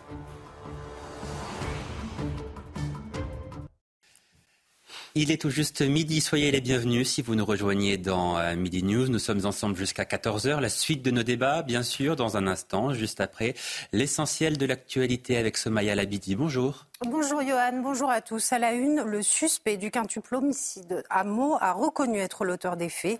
Il a également précisé avoir noyé ses deux petits garçons. Il dit avoir entendu des voix qui lui ont demandé de faire le mal. Cependant, il n'identifie pas d'éléments déclencheurs de son passage à l'acte. Le parquet, de son côté, a requis son placement en détention provisoire. Médecins, transports, commerce, dans les campagnes et en périphérie des villes, les Français doivent faire face à la panne des services de proximité. Illustration avec ce reportage en Seine-et-Marne de Fabrice Elsner et Chloé Tarka. Nous sommes seulement à 20 km de Disneyland. Pourtant, ici, dans cette commune de Seine-et-Marne, le manque de services impacte le quotidien de ses habitants. Peu de commerces de proximité et pas de transport en commun pour cette habitante de Guérard depuis 35 ans, difficile de s'imaginer vieillir ici. Dès qu'on arrive à 80 ans qu'on peut plus conduire, et moi, ça, enfin, moi j'y pense parce que j'ai 65 ans et je me dis, mais euh, dans 10 ans, dans 15 ans, je ne sais pas dans quel état je serai. Et je pense que je retournerai en ville hein, parce que c'est pas possible de rester là. Heureusement, une solidarité s'est mise en place. Nous sommes chez Martine, membre de l'association Entraide et Déplacement, qui compte une cinquantaine de chauffeurs bénévoles permettant aux personnes âgées de les conduire. Dans tous les transports qu'on fait, on a 60% de, de transport pour le médicaux, on a 35% pour les courses, et le reste, ça peut aller tout simplement d'aller porter des fleurs au cimetière. C'est un truc tout bête, mais une personne âgée, elle ne va pas faire 3 km à pied pour aller porter des fleurs au cimetière. Donc elle a besoin de nous. Martine retrouve une habituée des services de l'association. Alors on va, on va à l'intermarché de, de Farmoutier. Hein. Ces personnes âgées qui ne conduisent pas et qui sont dans des villages, dans des lieux où les commerçants ne sont pas suffisants pour, euh, pour survivre. On est obligé. Moi, si, au, décès de mon mari, euh, soit je déménageais, si, si cette association n'avait pas existé, j'aurais été obligé de déménager. Chaque année, les chauffeurs de l'association parcourent jusqu'à 90 000 km pour aider les habitants. Dans le reste de l'actualité, ce coup dur pour les ostréiculteurs en cette fin d'année. Les huîtres du bassin d'Arcachon sont interdites à la vente après des intoxications. Des symptômes de gastro-entérite aiguë ont été détectés après consommation de ces huîtres à Noël. Toutefois, aucun cas grave n'est à déplorer à ce jour selon les autorités. Emmanuel Macron a redemandé à Benjamin Netanyahou, je cite, un cessez-le-feu durable, une demande faite lors d'un entretien téléphonique entre les deux hommes. Le chef de l'État lui a également demandé de mettre un terme aux violences commises par certains colons contre les civils palestiniens. C'est déjà, plus de, c'est déjà plus de deux mois et demi de guerre qui sévissent au Proche-Orient. Israël poursuit son offensive contre le Hamas avec de nouvelles frappes dans la bande de Gaza. Euh, pour en parler avec nous, Régine Delfour, notre envoyée spéciale à Berry. Euh, Régine, bonjour. Malgré les appels au cessez-le-feu de la communauté internationale, Israël intensifie ses combats dans l'enclave palestinienne. Absolument. Euh, Benjamin Netanyahou l'a affirmé en début de semaine. Hein, il y aurait une intensification des frappes et notamment dans le centre et dans le sud de la bande de Gaza. Nous, nous sommes à Berry. Nous sommes à moins de 3 kilomètres de la frontière euh, avec la bande de Gaza. Et en face, euh, sur les images de Sacha Robin, vous devez voir un panache de fumée. La visibilité n'est pas très bonne puisqu'il y a beaucoup de brouillard. Mais on voit un panache de fumée sur al qui est une ville au centre où il y aurait encore des terroristes qui se cacheraient dans cette ville. Un petit peu plus euh, sur la droite, il y a euh, deux villes au sud de la, de la ville de Gaza City qui sont aussi euh, la cible de nombreux bombardements. Il faut savoir qu'ici, dans cette zone, l'armée israélienne, donc les troupes terrestres, sont appuyées par les troupes aériennes. Nous entendons énormément d'hélicoptères et nous voyons ces hélicoptères bombarder les villes, ainsi que nous entendons l'artillerie lourde qui est à un ou deux kilomètres derrière nous et nous sommes sur la trajectoire de leur tir d'obus. Alors, il y a cette intensification ici au niveau du centre, mais aussi euh, dans le sud euh, de la bande de Gaza, puisqu'il y a euh, cette ville, Aran qui est un bastion du terrorisme des terroristes du Hamas. Et puis, donc, il y a toujours ces cibles visées, notamment les puits de tunnels et toutes ces infrastructures. Plusieurs terroristes ont été éliminés et puis des combats aussi sont concentrés à Rafah. Merci pour toutes ces précisions, Régine. Merci également à Sacha Robin qui a permis la réalisation de ce euh, duplex. Voilà pour l'essentiel de l'actualité à midi, Johan. Merci beaucoup, euh, Somaya Labidi. La suite de nos débats, donc, à présent, est cette euh, question. Serons-nous prêts pour les Jeux Olympiques qui débuteront à Paris, vous le savez, à la fin du mois de juillet? Nous venons d'évoquer longuement avant la pause les chiffres de la délinquance et de la criminalité qui sont en, très forte hausse. S'ajoute à cela une alerte, une alerte Vigipirate. Le plan Vigipirate qui est à son maximum. Urgence euh, attentat. Le risque d'attentat est majeur dans notre euh, pays. Frédéric Pechnard, ancien directeur général de la police nationale, était mon invité ce matin dans l'interview politique de la matinale et il est très inquiet quant à l'organisation de ces Jeux euh, olympiques. Écoutez. Alors, on va l'écouter peut-être dans quelques instants. Frédéric Pechnard qui se disait donc très inquiet quant à l'organisation de ces Jeux euh, olympiques, inquiet notamment quant à la menace terroriste qui est de plus en plus importante sur notre sol, notamment depuis le 7 octobre dernier. C'est ce qu'il me disait ce matin. On l'écoute. Cette série d'ouverture, euh, elle est à risque, mais euh, le risque, il va durer pendant les 15 jours euh, des Jeux Olympiques. On ne sait pas ce qui peut se passer. Moi, quand j'entendais dire il n'y a pas de plan B, il n'y a pas de plan B, je, me disais bah, ce n'est pas, pas raisonnable. Il faut toujours envisager un plan B. Parce que alors, le plan A, il est clair, on veut avoir quelque chose de magnifique sur la scène. Normalement, ça devrait se passer, en tout cas je, le souhaite évidemment, mais si les choses devaient dégénérer, et je dis bien si, il faudra évidemment penser à autre chose. J'imagine que le comité d'organisation des Jeux Olympiques est en contact notamment avec les Israéliens pour savoir s'ils accepteront ou pas euh, de prendre un certain nombre de risques, et notamment peut-être euh, pendant la cérémonie d'ouverture. Oui, c'est une vraie question, ça, Patrice Arditi. Est-ce que les athlètes israéliens accepteront euh, de participer à la cérémonie d'ouverture sur la scène, compte tenu du fait que ce sera évidemment dégagé et qu'il y a un, risque d'attentat euh, qui n'est pas nul, en tout cas, et que les Israéliens pourraient être une cible importante lors de ces Jeux? De toute façon, les Israéliens, euh, bien entendu, pourraient être une cible maintenant. Maintenant, euh, euh, ils, participeront si le gouvernement israélien leur demande de, participer. Euh, il, est évident qu'il y a beaucoup de gens qui vont commencer à dire mais ça ça a débuté déjà, que, que finalement la présence des, des athlètes israéliens euh, euh, c'est évidemment, et ce pourrait être le prétexte à, des débordements. Mais alors qu'est-ce qu'on fait là? On s'arrête, euh, on, demande à certains pays de ne pas participer. Et si les Israéliens ne participent pas, il faut... Non mais il ne s'agit pas de participer, c'est vraiment la cérémonie d'ouverture qui pose problème parce que... d'ouverture, elle, va se faire. Alors, quand on dit qu'il n'y a pas de plan B, il y a probablement. Mais il y a un, plan B, ça c'est certain. Il y a un plan B. C'est certain. mais, je pense que la France a, tout à gagner à, demeurer sur le, sur le plan A. Écoutez, on va pas, on va pas me faire croire que euh, les autorités ne se sont pas débrouillées pour avoir un plan qui, consiste à mettre de côté, à éloigner certains individus. Alors même si c'est pas très légal, parce qu'il faut le dire quand même, ça se fait dans tous les pays. Je pense que, je, d'ailleurs que vous, vous serez plus qualifié que moi pour en, pour en parler. Je, je pense que euh, e, effectivement, on a tout à gagner à, à, à, à, éviter les drames. Pour éviter les drames, eh bien, il y a des personnes qui sont fichées et va falloir se débrouiller pour que ces personnes fichées ne soient pas là. Non, mais j'entends bien ce que vous voulez dire, mais ces personnes, elles sont fichées depuis des années et ça fait des années qu'elles sont sur le territoire. On ne va, pas, on, va pas les expulser d'ici le mois d'août. ça, semble acquis. On a peur, on a peur d'un individu qu'on ne connaît pas qui peut se balader avec un couteau euh, euh, dans, la rue. Non, j'entends bien, mais là, vous avez un discours un peu utopique. Ces personnes qui représentent une menace pour la France depuis des années, hum. on n'arrive pas à les expulser depuis des années. On ne va pas les expulser d'ici le mois d'août. Je ne sais pas ce que vous en pensez, Monsieur Martinet. Vous, qui êtes expert euh, concernant ce, sujet-là, d'abord, est-ce que vous avez une véritable inquiétude? Comment est-ce que vous pensez que ça va se passer? Oui, il y a une inquiétude parce que les, Jeux Olympiques vont se dérouler en deux parties. Il va y avoir une partie d'abord qui c'est la, cérémonie d'ouverture. À découvert, et c'est bien ça qui pose problème. La cérémonie d'ouverture, c'est les, trois, dimensions, terre, air, mer, qu'il va falloir protéger. Donc c'est d'autant plus compliqué parce, que ça va, ça va, nécessiter de nombreux moyens euh, euh, de sécurité. On a les moyens de le faire mais au détriment de d'autres, d'autres, euh, d'autres départements, d'autres villes et d'autres manifestations s'il y a lieu. Ensuite, il y a, honnêtement, sur la cérémonie d'ouverture, j'ai peut-être un doute.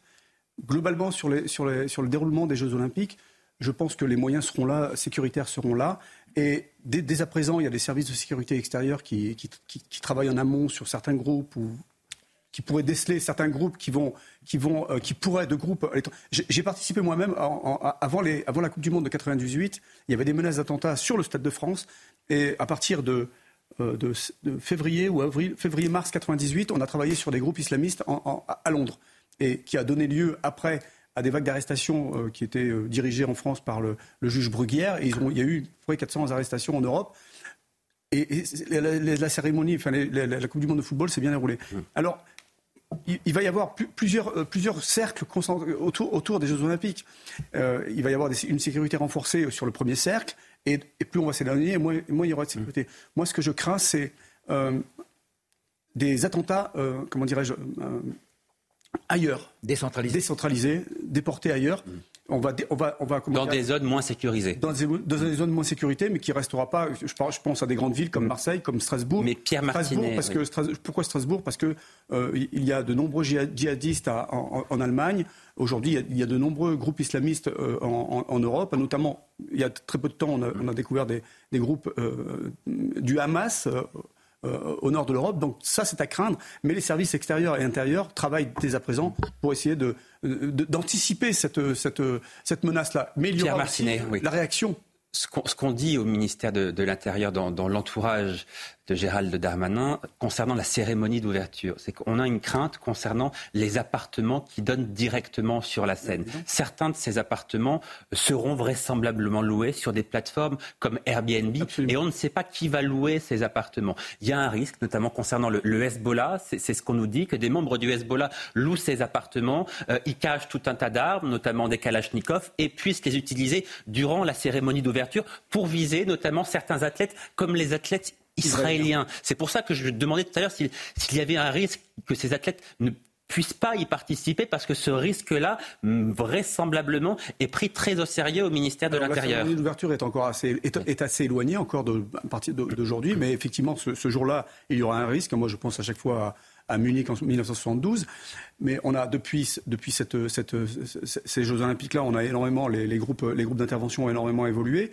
Et il y aura, euh, on, on, va, on, va, on va nécessiter, ça nécessitera euh, une, une, une, réaction et des primo-intervenants qui, qui, seront, qui seront importants. Munich, si je me permettre, Munich, c'était pas pendant la cérémonie. Non, c'était pas pendant la cérémonie. Donc, donc ce qui est à Village olympique. Mettez-vous à la place malheureusement, de, de, de, ceux qui voudraient commettre des attentats, c'est pas au moment de la cérémonie qu'il faut faire quelque chose. Ah non, bien sûr que non. C'est hein. donc en, en, dehors de bien ça. Et, et, et, une petite ville est plus facile à, à toucher, malheureusement, que. Mais le risque zéro n'existe pas. Et on reparlera évidemment des, Jeux Olympiques, bien sûr, puisque nous nous rapprochons de plus en plus de cette euh, échéance des Jeux Olympiques qui vont commencer à la fin du mois de juillet, donc à, Paris. Nous parlions d'Israël. Sachez que le, président de la République s'est entretenu hier soir avec Benjamin Netanyahou. Et dans un communiqué, l'Élysée fait savoir que le président français a souligné la nécessité d'œuvrer à un cessez-le-feu durable avec l'aide de tous les partenaires régionaux et internationaux. Emmanuel Macron qui fait également part de sa plus vive préoccupation face au très lourd bilan civil et à la situation d'urgence humanitaire absolue à laquelle est confrontée la population civile de euh, Gaza. Erwan Barrio, je me, tourne vers vous. Cessez-le-feu, c'est un terme qui revient quasiment quotidiennement maintenant, euh, que ce soit euh, de la part de l'Élysée, de la part du Quai d'Orsay, d'un grand nombre de dirigeants de pays occidentaux. Cessez-le-feu, oui, mais pour quoi faire Une fois qu'on a euh, baissé les armes, qu'on a rendu les armes, qu'est-ce qu'on fait? Comment est-ce qu'on annihile le, le, Hamas sans les armes? Est-ce que ces dirigeants occidentaux qui proposent un cessez-le-feu ont une solution pour anéantir le Hamas sans les armes? Il me semble que non. Bah, le problème du Hamas, c'est qu'il est divisé en deux. Il y a la fameuse branche armée qui semble ne plus vraiment obéir à quiconque, et la branche politique qui est un petit peu réfugiée dans les pays voisins. Donc la grande question, c'est de savoir est-ce que finalement la branche politique du Hamas euh, commande encore à, sa branche armée?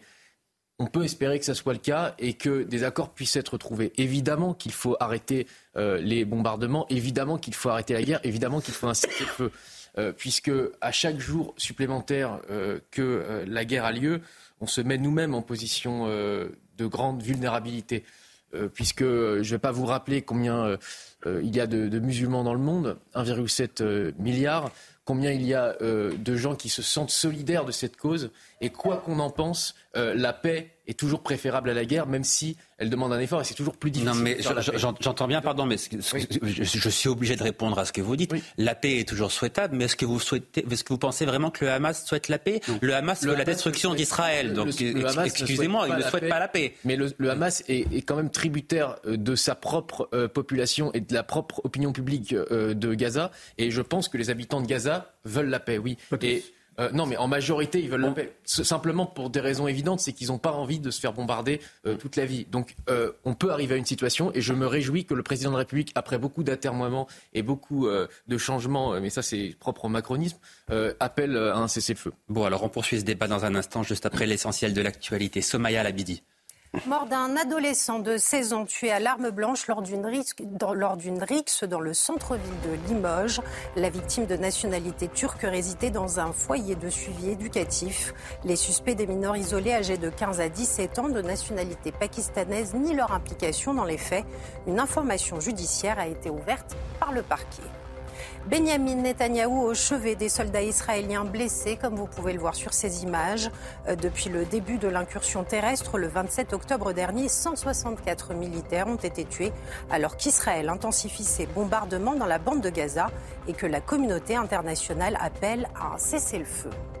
Et puis Sophie Marceau dénonce à nouveau, je cite, la vulgarité et la provocation de Gérard Depardieu. L'actrice a déjà dans le passé dénoncé les comportements du comédien avec qui elle a tourné dans les années 80. Elle estime, je cite, qu'aujourd'hui on l'accuse de ce pourquoi on l'a encensé. Pierre Martinet, pour revenir sur ce que disait Erwan Barrio, est-ce que j'ai tort de dire qu'un cessez-le-feu reviendrait aujourd'hui à donner au Hamas la capacité de reconstituer ses forces et donc de pouvoir commettre dans les prochaines semaines ou dans les prochains mois un nouveau crime contre l'humanité en Israël Un cessez-le-feu aujourd'hui voudrait dire que le 7 octobre se reproduira. On est malheureusement dans, un, dans, une situation, malheureusement dans une situation, je connais assez bien les pays en guerre puisque j'ai moi-même participé à quelques conflits armés. Donc oui, la guerre c'est moche, ça pue. Des femmes sont tuées, des enfants sont massacrés. Les gens n'ont plus d'eau, plus d'électricité, plus de nourriture. C'est effectivement la guerre, c'est horrible. J'ai vu des, petites filles éventrées, j'ai vu des, gosses qui vivaient sur des poubelles pour se nourrir. Effectivement, la guerre, c'est horrible. Cependant, si on a envie de, stopper définitivement le Hamas, il faut le détruire militairement. Et aujourd'hui, détruire le Hamas militairement euh, engendre des, dommages collatéraux. Évidemment, aujourd'hui, dans les guerres modernes, depuis, euh, les, conflits armés de la Seconde Guerre mondiale, il y a plus de civils qui sont tués dans les, conflits que de, militaires. Malheureusement, c'est le cas. Surtout dans un cas comme ça, puisque c'est un combat en zone, urbaine. Donc la, zone urbaine est encore plus complexe qu'une zone désertique, par exemple. Donc moi, ce qui me dérange avec euh, la prise de position euh, de, la France, c'est que cette prise de position, elle est, prise en fonction des répercussions qu'elle pourrait avoir dans la rue française. Effectivement, vous avez raison, il y a à peu près 2 milliards de musulmans sur la planète. Quel est le pourcentage de fondamentalistes Quel est le pourcentage de ceux qui sont, qui sont pro-Hamas Dans toutes les manifestations qu'on a vues, notamment à Londres, il y avait plus de pro-Hamas que de pro-palestiniens et, et, de facto d'Israéliens pro-israélien. Malheureusement, le, président de la République française, et c'est la première fois, je l'ai déjà dit sur ce, plateau il y a quelques, quelques, quelques, jours, c'est la première fois qu'après 41 morts français dans des attaques terroristes, qu'il n'y a aucune représaille. Il n'y a aucune, aucune cérémonie pour leur rendre hommage. On ne parle plus des otages français à Gaza. On ne parle même plus des otages français que nous avons aussi en Iran. Il, a aujourd'hui le président. Et effectivement, il faut, il faut un cessez-le-feu. La paix est toujours préférable, est, toujours préférable que la guerre. Cependant, aujourd'hui, on est obligé d'aller au bout. si Israël vous pensez que la guerre va régler la question, c'est ça La guerre. Est-ce que la guerre a déjà réglé la question? Dans un seul cas au Moyen-Orient, à chaque fois qu'on déclare la guerre, euh, même à des régimes terribles, même à des dictatures et tout, on voit bien qu'en général, ça empire la situation, ça ne la résout jamais. Oui, à court terme on est obligé de raser, on est obligé de raser pour reconstruire. Je suis désolé, mais pour, aller un peu dans votre sens également, la grande difficulté de ce conflit armé, c'est que ça nous démontre depuis le, 7 octobre une autre image du fondamentalisme. Ça nous démontre aussi en Europe le nombre de réseaux islamistes et de groupes islamistes qui sont pro-palestiniens par, euh, comment dirais-je, par obligation, parce que et par, et par ricochet, ils sont en fait pro-Hamas. Et ça, ça, c'est une vraie, c'est une vraie crainte. Aujourd'hui, ce, qui, ce que la, crainte des pouvoirs publics et la crainte qu'on devrait avoir, c'est de voir le, danger islamiste que nous avons en Europe hmm. et de facto en France. Elliot Maman. Oui, tout de même une précision, le Hamas n'est pas le Hezbollah. Hein. Il n'a pas une branche armée d'un côté, une branche politique de l'autre. Le Hamas est exclusivement une organisation terroriste. Et d'ailleurs, euh, depuis que... Le Hamas se présente aux élections et a gagné. Bah oui, mais depuis que l'autorité palestinienne a abandonné ses prérogatives dans la bande de Gaza, le Hamas est précisément incapable d'administrer quoi que ce soit de politique à Gaza.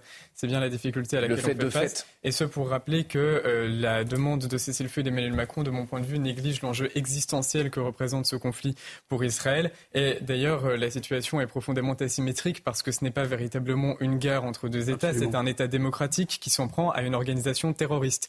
Donc on doit tout de même adapter notre regard à, ces positions-là. Je crois qu'en réalité, euh, l'objectif d'Israël, euh, qui commence à être de plus en plus clair au-delà de l'éradication euh, armée des forces, des moyens armés du Hamas, c'est l'établissement de zones plus ou moins démilitarisées à ses frontières nord et sud, c'est-à-dire avec Gaza et le Liban, notamment parce que sans frontières, sans zones plus ou moins démilitarisés, euh, jamais les habitants euh, d'Israël ne pourront réhabiter dans les, quartiers qui, sont proches de la bande de Gaza. Euh, et à la frontière avec le Liban, Israël fait pression pour que la résolution du Conseil de sécurité de 2006 de l'ONU soit appliquée, qui consiste à demander au Hezbollah, et c'est bien le signe qu'en l'occurrence le Hezbollah est politique d'un côté, armée de l'autre, que les forces armées du Hezbollah reculent à une vingtaine de kilomètres de la frontière avec Israël, derrière le fleuve Litanie. Patrice Arditi, de toute façon, euh, Israël a tranché, le chef de l'état-major l'a dit, cette guerre va durer encore de nombreux mois, pour une raison qui est simple, c'est que c'est l'existence même d'Israël qui est en jeu ah, c'est vraiment l'existence d'Israël qui est en jeu, mais pas qu'Israël, parce que si Israël devait tomber, je crois qu'il y a de bon nombre de démocraties qui auraient beaucoup de, de, de, de, problèmes. Oui, parce que l'islamisme menace aussi tout l'Occident. Et de mauvais sang à se faire. Maintenant, il faut quand même, il faut quand même relativiser. Euh, euh, le président de la République euh, appelle et fait savoir qu'il appelle M. Netanyahou pour lui demander un cessez-le-feu durable. Il ne faut pas se leurrer. Entre parenthèses, franchement, est-ce que M. Netanyahou se dit Oh mince, le président de la République française vient de m'appeler.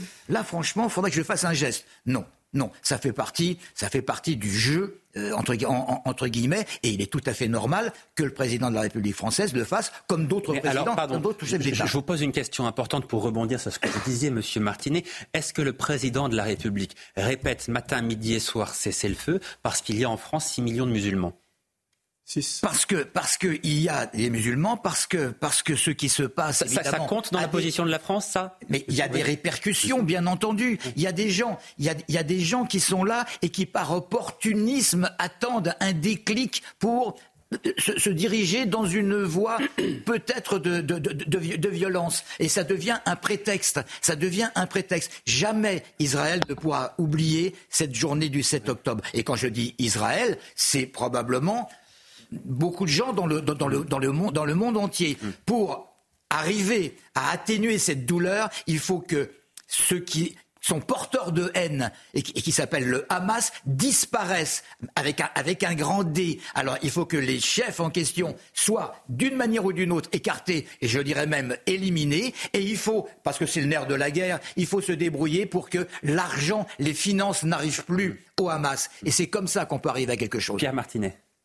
Là, là où la, vraie difficulté, c'est pour, pour, pour, aller dans votre sens également, c'est que détruire le Hamas euh, physiquement, c'est possible. Détruire un groupe terroriste, c'est possible. On a vu l'idéologie, c'est plus compliqué. Mais l'idéologie, c'est on, on, va pas. Aucune idéologie se détruit avec une Kalachnikov. Mm. En revanche, on peut, on peut, on peut la, la freiner, on peut la, on, peut la, le projet islamiste, on peut la contrer. J'ai créé un think tank là-dessus qui s'appelle euh, qui s'appelle euh, Hermès, justement pour faire des propositions pour contrer le projet islamiste. Et le projet islamiste n'est pas seulement autour d'Israël. Je rappelle que la Hamas la, matrice du Hamas, c'est les frères musulmans. Les frères musulmans ont un projet depuis 1928 et ils n'ont de cesse de, répandre cette idéologie euh, en Europe, en Occident. Et le 7 octobre était vraiment un révélateur de la photographie euh, et de, l'importance du projet islamiste en, Europe et, en Occident. À New York, on l'a vu également. On l'a vu également en, Australie. Donc c'est très intéressant, si je puis me permettre ainsi, c'est très intéressant ce qui se passe depuis le 7 octobre parce qu'on a une autre vision on a une vraie vision. Merci beaucoup, messieurs, d'avoir participé à ce débat qui se poursuit dans un instant. Euh, je reçois d'autres euh, invités qui vont nous accompagner jusqu'à 14h. Elliot Maman, vous restez euh, avec nous pour la suite de nos débats. Donc, juste après une très courte pause. À tout de suite. Désolé, j'ai monopolisé le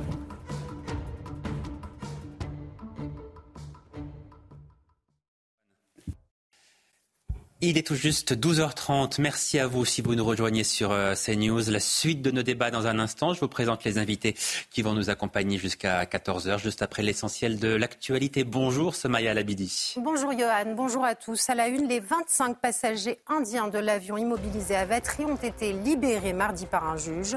Une remise en liberté pour un motif de forme. Ils sont donc libres de leurs faits et gestes, même s'ils sont en situation irrégulière sur le territoire français, a précisé le parquet. Ce coup dur pour les ostréiculteurs en cette fin d'année. Les huîtres du bassin d'Arcachon sont interdites à la vente après des intoxications. Des symptômes de gastro-entérite aiguë ont été détectés après consommation de ces huîtres à Noël. Toutefois, aucun cas grave n'est à déplorer à ce jour selon les autorités. Et puis les drapeaux de la Commission européenne en berne, comme vous pouvez le voir sur ces images, en hommage à Jacques Delors. L'ancien président de la Commission européenne s'est éteint hier à son domicile parisien à l'âge de 96 ans. À gauche comme à droite, les réactions se sont multipliées pour saluer son parcours politique. Merci beaucoup, Somaya. On vous retrouve dans une demi-heure pour un nouveau point complet sur l'actualité avec nous jusqu'à 14h. Donc, pour la suite de nos débats, Elliot Maman qui est resté sur ce plateau. Je rappelle que vous êtes chroniqueur politique. À vos côtés, Jean-Baptiste Souffron. Bonjour, soyez le bienvenu. Bonjour. Vous êtes euh, avocat. Et puis Bernard Cohen-Haddad, vous êtes président du centre de réflexion Étienne Marcel. Soyez le bienvenu. On commence nos débats avec cette question. La France serait-elle plus laxiste que ses voisins en matière d'immigration, même avec la nouvelle loi votée à l'Assemblée nationale, elle devrait rester bien plus ouverte que la plupart des pays européens. Explication, Célia Gruyère. Si pour une partie de la classe politique, la loi immigration est trop dure, la France resterait pourtant l'un des pays européens les plus ouverts en la matière. Par exemple, le niveau de langue requis pour obtenir un titre de séjour reste plus bas qu'un bon nombre de pays de l'Union européenne. Il faut acquérir le niveau A2 en France, contrairement à l'Allemagne, la Finlande ou encore les Pays-Bas qui exigent le niveau B1. Une des mesures phares, comme la régularisation des travailleurs étrangers dans les métiers en tension, permet également à la France de garder une politique d'immigration ouverte. Autre exemple, la prise en charge de la santé des sans-papiers. Comparé à l'Allemagne, l'Autriche, la Suède, le Danemark ou encore les Pays-Bas, la France propose un système quasiment unique au monde, permettant un accès aux soins beaucoup plus large. Selon Didier Lesky, directeur de l'Office français de l'immigration qui publie une tribune dans Le Monde, même si le Conseil constitutionnel valide la loi immigration, la France restera l'un des pays les plus ouverts de l'Union européenne. En témoigne notamment le domaine de l'hébergement d'urgence inconditionnel, un hébergement même pour ceux qui font l'objet d'une obligation de quitter le territoire. La France se rapproche tout de même de certains pays en durcissant notamment l'accès aux allocations familiales et le regroupement familial. Bernard Cohen-Haddad, comment est-ce qu'on explique ce décalage entre la volonté des Français qui disent très majoritairement dans les sondages vouloir moins, voire beaucoup moins d'immigration, et le fait que la France, malgré une énième loi votée au Parlement, eh la France reste l'un des pays les plus ouverts de l'Union européenne? C'est le décalage entre l'attente des Français sur ce grand débat de société qui est les migrants, l'immigration, l'inclusion aussi, l'assimilation, qui n'est pas un gros mot, euh, on est en France euh, pour pouvoir y adopter euh, nos valeurs, nos règles, y travailler de manière paisible, faire en sorte que la vie de tous soit le plus agréable possible, y compris pour ceux qui viennent nous rejoindre. C'est la tradition de la France. Mmh. Et puis, de l'autre côté, un décalage entre la capacité politique à trouver un accord sur un texte, vous le savez mieux que quiconque, Johan, c'est l'absence de majorité sur ce débat-là, des frictions, des fractures, des oppositions extrêmement fortes et des non-dits on va peut-être pas assez jusqu'au bout, faute de moyens politiques, faute de majorité, faute de parleurs fortes. Et pourtant, il y a une vraie attente des citoyens dans tous les territoires, que ce soit dans les villes ou les campagnes, pour avoir une immigration choisie, une immigration aussi qui corresponde à nos attentes au niveau des entreprises dans les territoires, ceux des métiers en tension, et la capacité de reconduire chez eux ceux qui ne respectent pas les valeurs de la République ni les lois de la République. Mmh. Maman oui, euh, c'est vrai que la France est assurément plus laxiste ou du moins plus généreuse que d'autres pays européens. Et d'ailleurs, vous savez, les pouvoirs politiques euh, rappellent souvent que euh, le problème est issu de l'espace Schengen et que l'impuissance de la France euh, souveraine et qu'elle est membre de l'espace Schengen et que de ce fait, elle ne peut pas reconduire toutes les personnes qu'elle aimerait reconduire aux frontières. Or, en l'occurrence, on voit bien que l'on parle de pays qui ne sont pas concernés par l'espace Schengen. Euh, le fameux article 3, initialement rebaptisé 4 euh, bis au Sénat et repris par la commission mixte paritaire, régularise des personnes qui travaillent dans des métiers en tension, certes, mais à partir du moment où on parle de régularisation de travailleurs, c'est bien que l'on parle de personnes qui sont extra-européennes. Euh, c'est tout de même euh, un rappel que l'on ne fait pas suffisamment parce que là, on ne parle pas d'un sujet européen, c'est véritablement une volonté politique française. Euh, une autre chose qui témoigne de la générosité extrême de la France à cet égard-là, c'est tout de même la question des allocations. Certes, leur distribution est remise en question à certains égards, néanmoins, en plus, la plupart de ces allocations sont des aides non c'est-à-dire qu'elle ne repose même pas sur la logique assurantielle du je cotise et si besoin, je reçois. Euh, non, c'est vraiment des allocations qui tombent du ciel. Le fait qu'elles ne soient même pas soumises euh, au caractère contributif de la famille en question euh, est le signe d'une générosité sans comparaison.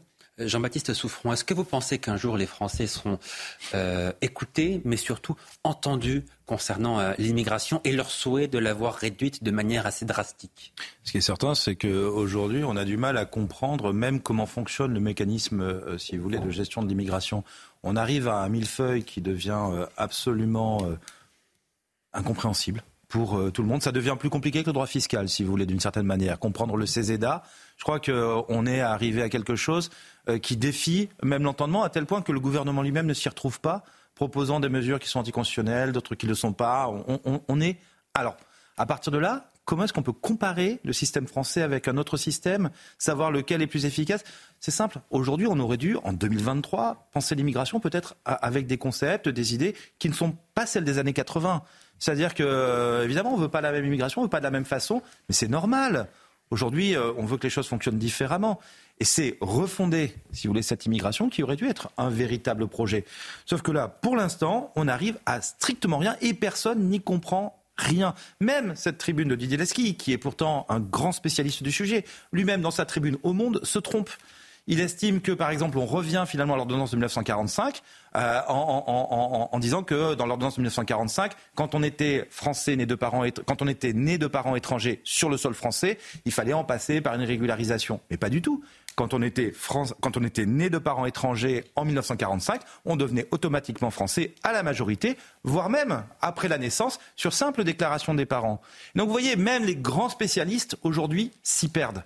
Donc comment vous voulez que les Français, qui ont une volonté qui est claire, puissent avoir un avis sur des mesures qui sont incompréhensibles par tout le monde, euh, et, et sur un mécanisme général qui l'est encore plus? Ce qu'il faudrait, c'est reprendre un petit peu tout ça, avoir des objectifs bien clairs et peut-être à ce moment-là, on verra des règles qui seront logiques, qui s'appliqueront. Bernard Cohen-Haddad, si la France est un des pays de l'Union européenne les plus laxistes en matière d'immigration, c'est bien qu'il s'agit d'une volonté politique qui, de ce point de vue-là, n'existe pas.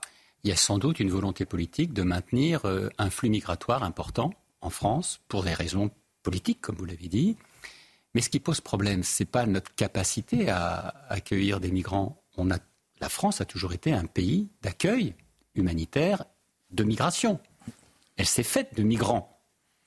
Ce qui pose problème aujourd'hui, c'est qu'un certain nombre de migrants, de membres de l'immigration, ne respectent pas les valeurs de la République, les lois de la République et notre façon de travailler et de vivre. C'est ça le problème.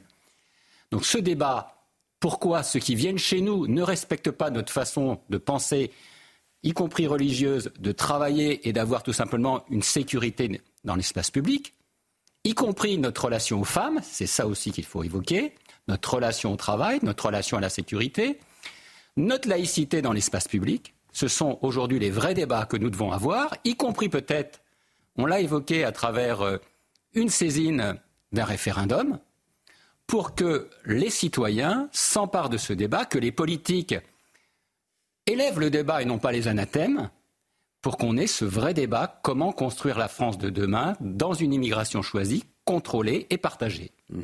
On va écouter euh, Frédéric Pechnard, qui était mon invité ce matin, l'ancien directeur général de la police nationale, qui évoque, lui, le problème des OQTF, les obligations de, quitter le territoire euh, français, qui sont dans la plupart des cas non appliquées, et on en parle juste ensuite. Il y a un certain nombre de personnes qui ne respectent pas euh, nos règles et qu'on veut pouvoir renvoyer chez eux. C'est pour ça qu'on leur donne une obligation de quitter le territoire euh, français. Hein. les mots ont un sens, obligation. Et cette obligation, eh bien, dans 93% des cas, elle n'est pas mise à exécution. On voit bien que ça, euh, on marche un petit peu sur la tête. C'est pas quelque chose qui est normal. On doit pouvoir faire repartir chez eux des étrangers à partir du moment où, bien sûr, où, ils ne sont pas réfugiés politiques et ne risquent pas leur vie euh, dans leur pays. Mais c'est le cas de l'immense majorité des étrangers qu'on souhaite voir repartir, et notamment les étrangers délinquants. Oui, Jean-Baptiste Souffron, concernant l'immigration, l'un des gros problèmes de la France, c'est la non-application de ces OQTF. Seulement 7% des OQTF sont appliqués, ce qui signifie que 93% des personnes qui devraient quitter le territoire français, eh bien finalement restent ici. Il faut savoir quelle est la raison de cette euh, inapplicabilité. C'est-à-dire que, bien sûr, euh, vu comme ça, on se dit, bah, c'est quand même curieux. Mais le souci, c'est qu'on en prononce beaucoup trop des OQTF. Si vous voulez, vous avez déjà toute une partie des gens qui, une fois qu'on prononce l'OQTF, en fait, déjà, ils partent d'eux-mêmes. c'est normal et euh, là, pour le coup, il n'y a pas de difficulté. Il y en a qui partent ensuite dans le délai de 30 jours. Ceux-là ne sont pas comptés dans les 7%. Donc, il y a encore un paquet de personnes qui partent derrière. Mais vous en avez 120 000 par an. En fait, ces 120 000 par an, c'est très simple. L'administration n'a pas les moyens de réussir à les faire exécuter. Donc, de deux choses l'une. Ou bien on se concentre sur les gens qu'on veut vraiment faire partir. Et là, pour le coup, euh, on sait de qui il s'agit. Ce sont les gens qui sont dangereux, etc. Mais pour reprendre euh, euh, les mots qui étaient dits précédemment et qui sont relativement justes. Bah, c'est qu'en fait, oui, il y a des gens dont il faut réussir à les faire partir. Mais il y a le problème de l'administration, mais il y a le problème des laissés-passer consulaires qui très souvent ne sont pas délivrés par les pays d'origine de bien évidemment, mais vous n'avez pas 120 000 laissés-passer consulaires qui ne sont pas délivrés. C'est là aussi que c'est utile pour l'administration d'avoir le temps, si vous voulez, et les moyens de faire le travail nécessaire pour les obtenir de faire un peu de pression face aux consulats qui sont en face, de pouvoir travailler le sujet, de pouvoir travailler les dossiers en fait, ou d'avoir des fast track, c'est-à-dire des systèmes qui permettent de savoir qu'un tel et un tel, en fait, faut vraiment les faire partir rapidement. Le résultat, c'est qu'en fait, on a une montagne d'OQTF qui sont prononcés parce qu'on les prononce à la chaîne, parce que c'est devenu une espèce de truc automatique, alors qu'en fait, il y a d'autres solutions qui peuvent être mises en place. Mmh. Et moi, je pense que quand on commence à prononcer des sanctions qui ne sont jamais appliquées, il y a deux choses. C'est soit c'est qu'on ne veut pas se donner les moyens de les appliquer. Dans ce cas, c'est qu'il y a une volonté politique peut-être de ne pas les appliquer. Mais alors, à quoi bon les prononcer? Ça ne fait que finalement, on, est en train de scier la branche sur laquelle on est assise. Et ou alors, eh ben, en fait, il faut réfléchir et peut-être bah, moins prononcer la sanction. Euh, mais quand je dis, euh, vous voyez, on peut passer de 120 000 à peut-être 20 000, 30 000, 50 000. Je ne sais pas quels sont les moyens si vous voulez, euh, d'application de l'administration. Mais juste être plus précis, et du coup, quand on est plus précis, être plus sévère aussi. Elias Maman. Oui, alors depuis une circulaire Valls qui consistait à accorder le droit français au droit européen, il n'y a plus de délit de séjour irrégulier en France. C'est-à-dire que vous ne pouvez pas être condamné simplement parce que vous n'avez pas le droit d'être en France, à moins d'être pris en flagrant délit au moment où vous passez la frontière. La loi qui vient d'être votée euh, le rétablit. Par la loi qui vient d'être votée, c'était simplement pour dire que les OQTF sont peut-être distribués de manière euh, importante par rapport au nombre d'OQTF que l'on est en mesure d'appliquer, d'exécuter, certes. Néanmoins, pour recevoir une OQTF, ça veut dire que vous devez avoir été, vous devez vous être mis en situation de vous faire remarquer par les forces de l'ordre, qui vous ont contrôlé, qui ont contrôlé votre identité, voire même qui, euh, il y a eu des, où vous avez été poursuivi par la justice. Et généralement, c'est le juge qui, en plus d'une condamnation de droit commun, à ce moment-là, ordonne par ailleurs une OQTF. Donc c'est quand même extrêmement compliqué. Enfin, je veux dire, recevoir une OQTF en France, ça relève déjà de l'exploit. Alors s'il y en a trop, c'est peut-être un signe de, notre impuissance totale sur la question. Néanmoins, il ne faut pas euh, penser que les OQTF sont distribués à toute personne qui franchit illégalement la frontière. Ce n'est pas le cas, tout simplement parce que dans le cadre législatif actuel, les personnes qui franchissent illégalement la frontière ne sont pas euh, au contraire à la loi. Bernard Cohen-Haddad, s'il y a trop d'OQTF délivrés dans le pays, c'est aussi parce qu'il y a trop d'immigration? C'est surtout parce qu'il y a trop de migrants qui ne respectent pas les valeurs de la République et les lois de la République. On n'est pas au QTF tout simplement parce qu'on est sur le territoire, c'est parce qu'on a fait quelque chose d'autre. Mmh. Et ça, ça a bien été dit et c'est important de le dire. Et ce débat des OQTF pollue le débat sur l'immigration. Encore faut-il que les pays d'origine, on ne l'a pas évoqué, acceptent de reprendre, de récupérer ceux qui les ont quittés et dont nous ne voulons pas, et que nous affirmions aussi notre capacité à négocier de manière politique, économique et diplomatique avec les pays d'accueil pour qu'ils reprennent ceux qui ont mm. commis des crimes ou des délits ou des contraventions, surtout des crimes et délits, et qu'ils soient internés ou mis en prison chez eux. Ça, c'est aussi notre volonté d'une politique sécuritaire plus affirmée. Il est 12h45, on fait tout de suite un point sur l'essentiel de l'actualité avec vous, Somaya Labidi. Bonjour. Bonjour Johan, bonjour à tous. À la une, l'ONU demande à Israël de mettre fin, je cite, aux homicides illégaux en Cisjordanie.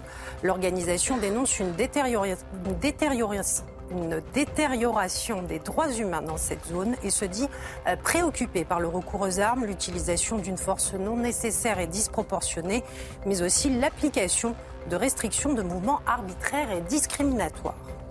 Emmanuel Macron a redemandé à Benjamin Netanyahou, je cite, un cessez-le-feu durable, une demande faite lors d'un entretien téléphonique entre les deux hommes.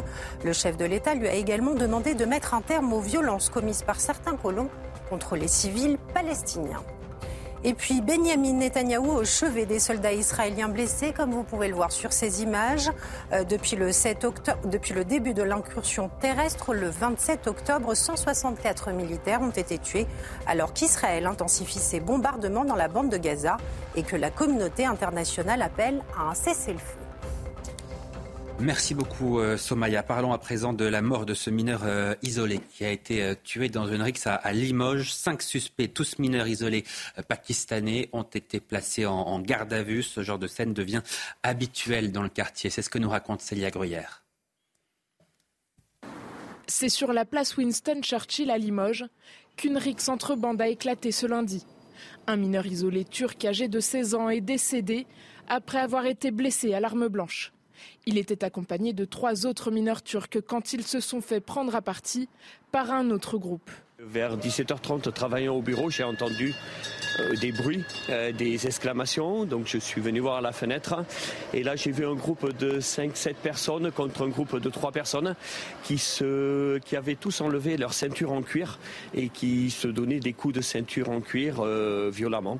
Il y en a même un du groupe des trois qui est tombé par terre et qui a été lapidé au sol, enfin par à coups de ceinture et tout ça.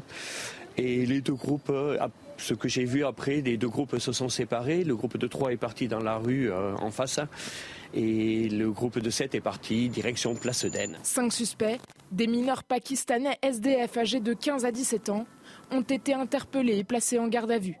Tous nient leur implication quant au coup mortel porté à la victime, mais reconnaissent leur présence sur le lieu des faits. Pour ce témoin, ce genre de scène est habituel sur la place. Trois, quatre fois par semaine, il y a des altercations euh, violentes euh, sur cette place, hein, à, à, divers niveaux, mais voilà.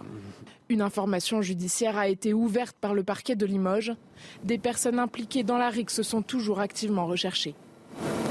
Jean-Baptiste Souffron, il y a un problème dans ce pays avec les mineurs isolés parce que d'abord nous n'avons pas les moyens de les accueillir, de bien s'en occuper, de bien les surveiller, de bien les prendre en charge. Donc le plus souvent, ils se retrouvent dans la nature et sont à l'origine d'une partie de la délinquance et même de la criminalité comme c'est le cas là à Limoges. Oui, c'est évident. Euh, euh, si vous regardez euh, le témoignage qui sont pris par vos caméras, les gens ont l'air particulièrement choqués Hein, par ce qui s'est passé. Et moi, ce qui me parle beaucoup, c'est quand il explique que ce sont des scènes habituelles. À quel moment, à quel moment la République, le procureur de la République, la mairie, euh, enfin, la préfecture euh, peuvent-ils laisser des scènes de violence se dérouler La place Winston Churchill, c'est pas une petite place à Limoges. Il se trouve que j'ai fait mes études pour une partie à Limoges, donc je, vois assez bien où c'est. Euh, à quel moment, si vous voulez, peut-on laisser les choses se dérouler, s'installer, en croyant qu'en fait ça va se calmer un jour? Il y a un moment, il faut intervenir, il faut que les forces de l'ordre soient présentes. Or, on a le sentiment que les forces de l'ordre sont là pour les manifestations ou euh, peut-être de temps en temps euh, pour aller à Marseille euh, s'occuper des stupes une fois par mois. Hmm. Pardonnez-moi, mais c'est vraiment le sentiment. Et du coup, bah, en fait, ce qui doit se passer bah, se passe. On se retrouve avec des gens qui ne sont pas traités. On, en parlait d'ailleurs auparavant, mais, mais ça fait déjà plusieurs plusieurs euh, semaines que les départements se plaignent de ne pas pouvoir traiter les mineurs isolés, de ne pas en avoir les moyens. des années même qu'ils se plaignent. Et là, en fait, on a le résultat de ce qui se passe, mm. avec aujourd'hui un mort, euh, et, euh, et, puis toute une ville qui est choquée naturellement, et, et, un sentiment de violence et de détérioration de la vie sociale qui ne va faire que s'accentuer. Bernard Cohen-Haddad, on vient d'entendre, vous venez de nous dire qu'on s'était finalement habitué à, ce, genre de scène parce que ce genre de scène est en train de se multiplier. Est-ce que ça veut dire que les Français ne sont même plus choqués? Ils sont tellement habitués qu'ils ne sont plus choqués et que c'est en train d'entrer dans la vie du quotidien, ce qui serait dramatique. Hein, comprenez bien ce que je veux dire. Oui, oui, non, mais c'est sûr que c'est le quotidien. Moi, je crois que les Français sont choqués. À Limoges, qui est quand même une ville moyenne, euh, paisible. Nous sommes choqués, nous sommes même révoltés. Mais habitués. Mais nous nous habituons à une situation qui est là, avec surtout euh, euh, le regard sur des bandes qui ont un sentiment d'impunité euh, qui est étonnant. C'est-à-dire qu'une partie, migrants, jeunes ou pas, mineurs, parce qu'on ne sait pas si ce sont des vrais mineurs, sont là, ils font la loi, ils font leur loi, et la police, malheureusement, n'a pas la capacité d'intervenir, ou elle intervient trop tard, et quand on les arrête, ils sont en train de raconter qu'ils sont là pour regarder les illuminations de Noël. Pourquoi est-ce que la police c'est pas sérieux tout ça Pourquoi est-ce que la police n'a pas la capacité d'intervenir Vous savez, Johan, il y a un problème de moyens, en personnel, en tout simplement en véhicule, en télésurveillance, une volonté peut-être aussi politique euh, de la municipalité euh, de Limoges de mettre de la télésurveillance, de faire des rondes, de faire de l'îlotage. Vous avez entendu ce commerçant euh, l'itération de ce type d'événement, c'est quotidien, c'est le soir, sans compter les bruits, sans compter euh, les rodéos, tout ça c'est une réalité. On a aujourd'hui des bandes organisées ou désorganisées qui veulent faire dans les territoires une loi qui n'est pas celle des citoyens. C'est pour ça aujourd'hui qu'on a ce sentiment d'insécurité que nous constatons, que nous vivons et que nous condamnons. Elliot Meman. Oui, ce que je vais dire est très facile, donc je suis désolé, mais d'abord juste constater que l'on parle d'une RIX en France où ni les prévenus ni la victime euh, ne sont français. Et alors, à la, ça c'est une chose, mais manifestement, aucun n'entendait s'inscrire dans le respect de ce qu'on appelle les valeurs de la République. Euh, c'est quand même quelque chose qu'il nous faut, euh, qu'il nous faut constater. maintenant, oui, en effet, comme vous le disiez, je suis absolument d'accord avec ce qui vient d'être dit. C'est la manifestation d'une société où euh, les, les, valeurs qui devraient plus ou moins nous transcender et nous permettre de s'assimiler à un cadre commun ne sont plus transmises.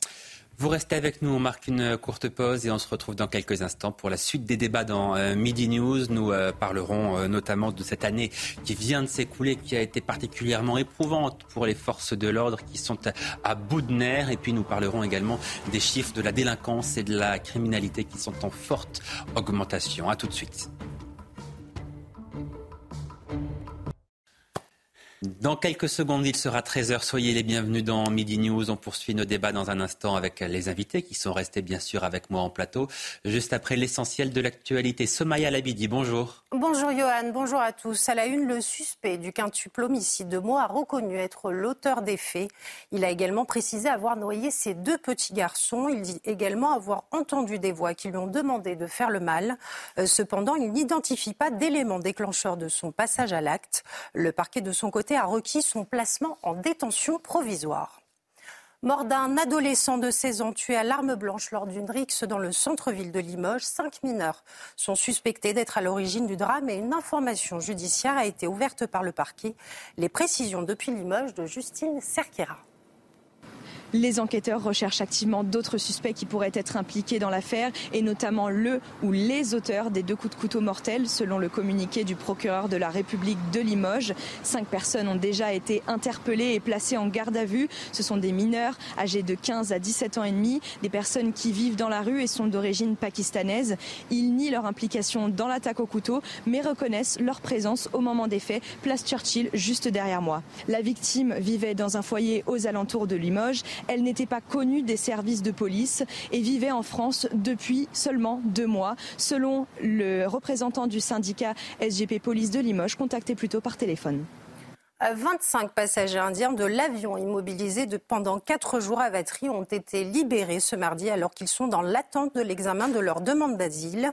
Le juge invoque un motif de forme. Tous les détails avec Audrey Berthaud. Ils sont désormais libres. Après plusieurs jours de confinement suite à l'arrêt du vol Dubaï-Managua par la police aux frontières, 25 passagers indiens ont été libérés ce mardi. Ces passagers avaient demandé l'asile politique en France alors que leur avion était retenu au sol pour soupçon de traite d'êtres humains. Leur libération a été décidée par le juge des libertés et de la détention pour un motif de forme. Ce dernier a estimé que le directeur de la police aux frontières de l'aéroport de Roissy-Charles de Gaulle ne l'avait pas saisi dans les délais en vue d'obtenir la prolongation de leur maintien en zone d'attente pour huit jours. Le parquet de Bobigny a précisé qu'ils sont donc libres de leurs faits et gestes, même s'ils sont en situation irrégulière sur le territoire français. Parmi les 25 passagers, 5 mineurs ont été confiés à l'aide sociale à l'enfance du département et placés. L'avion a pu repartir lundi avec 276 des passagers. Il a atterri à Bombay ce mardi au lieu de se rendre à Managua, la capitale du Nicaragua, comme initialement prévu. Le compré est tombé. L'enseigne d'ameublement Habitat en grande difficulté financière a été placée en liquidation judiciaire sans maintien de l'activité. Une décision qui intervient moins de dix jours après le placement au redressement de l'entreprise qui emploie près de 400 salariés et compte 25 magasins en France. Ce coup dur pour les ostréiculteurs en cette fin d'année, les huîtres du bassin d'Arcachon sont interdites à la vente après des intoxications. Des symptômes de gastro-entérite aiguë ont été détectés après consommation de ces huîtres à Noël. Toutefois, aucun cas grave n'est à déplorer à ce jour selon les autorités.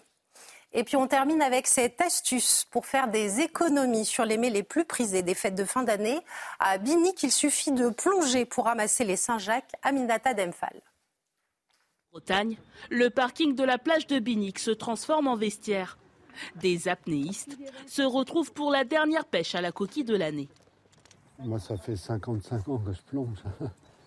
Mais comme moi, avant, on faisait les, les araignées. Arrivés près de la mer, les plongeurs amateurs chaussent leurs palmes, masques et tubas, vérifient leurs équipements et se préparent à se jeter à l'eau.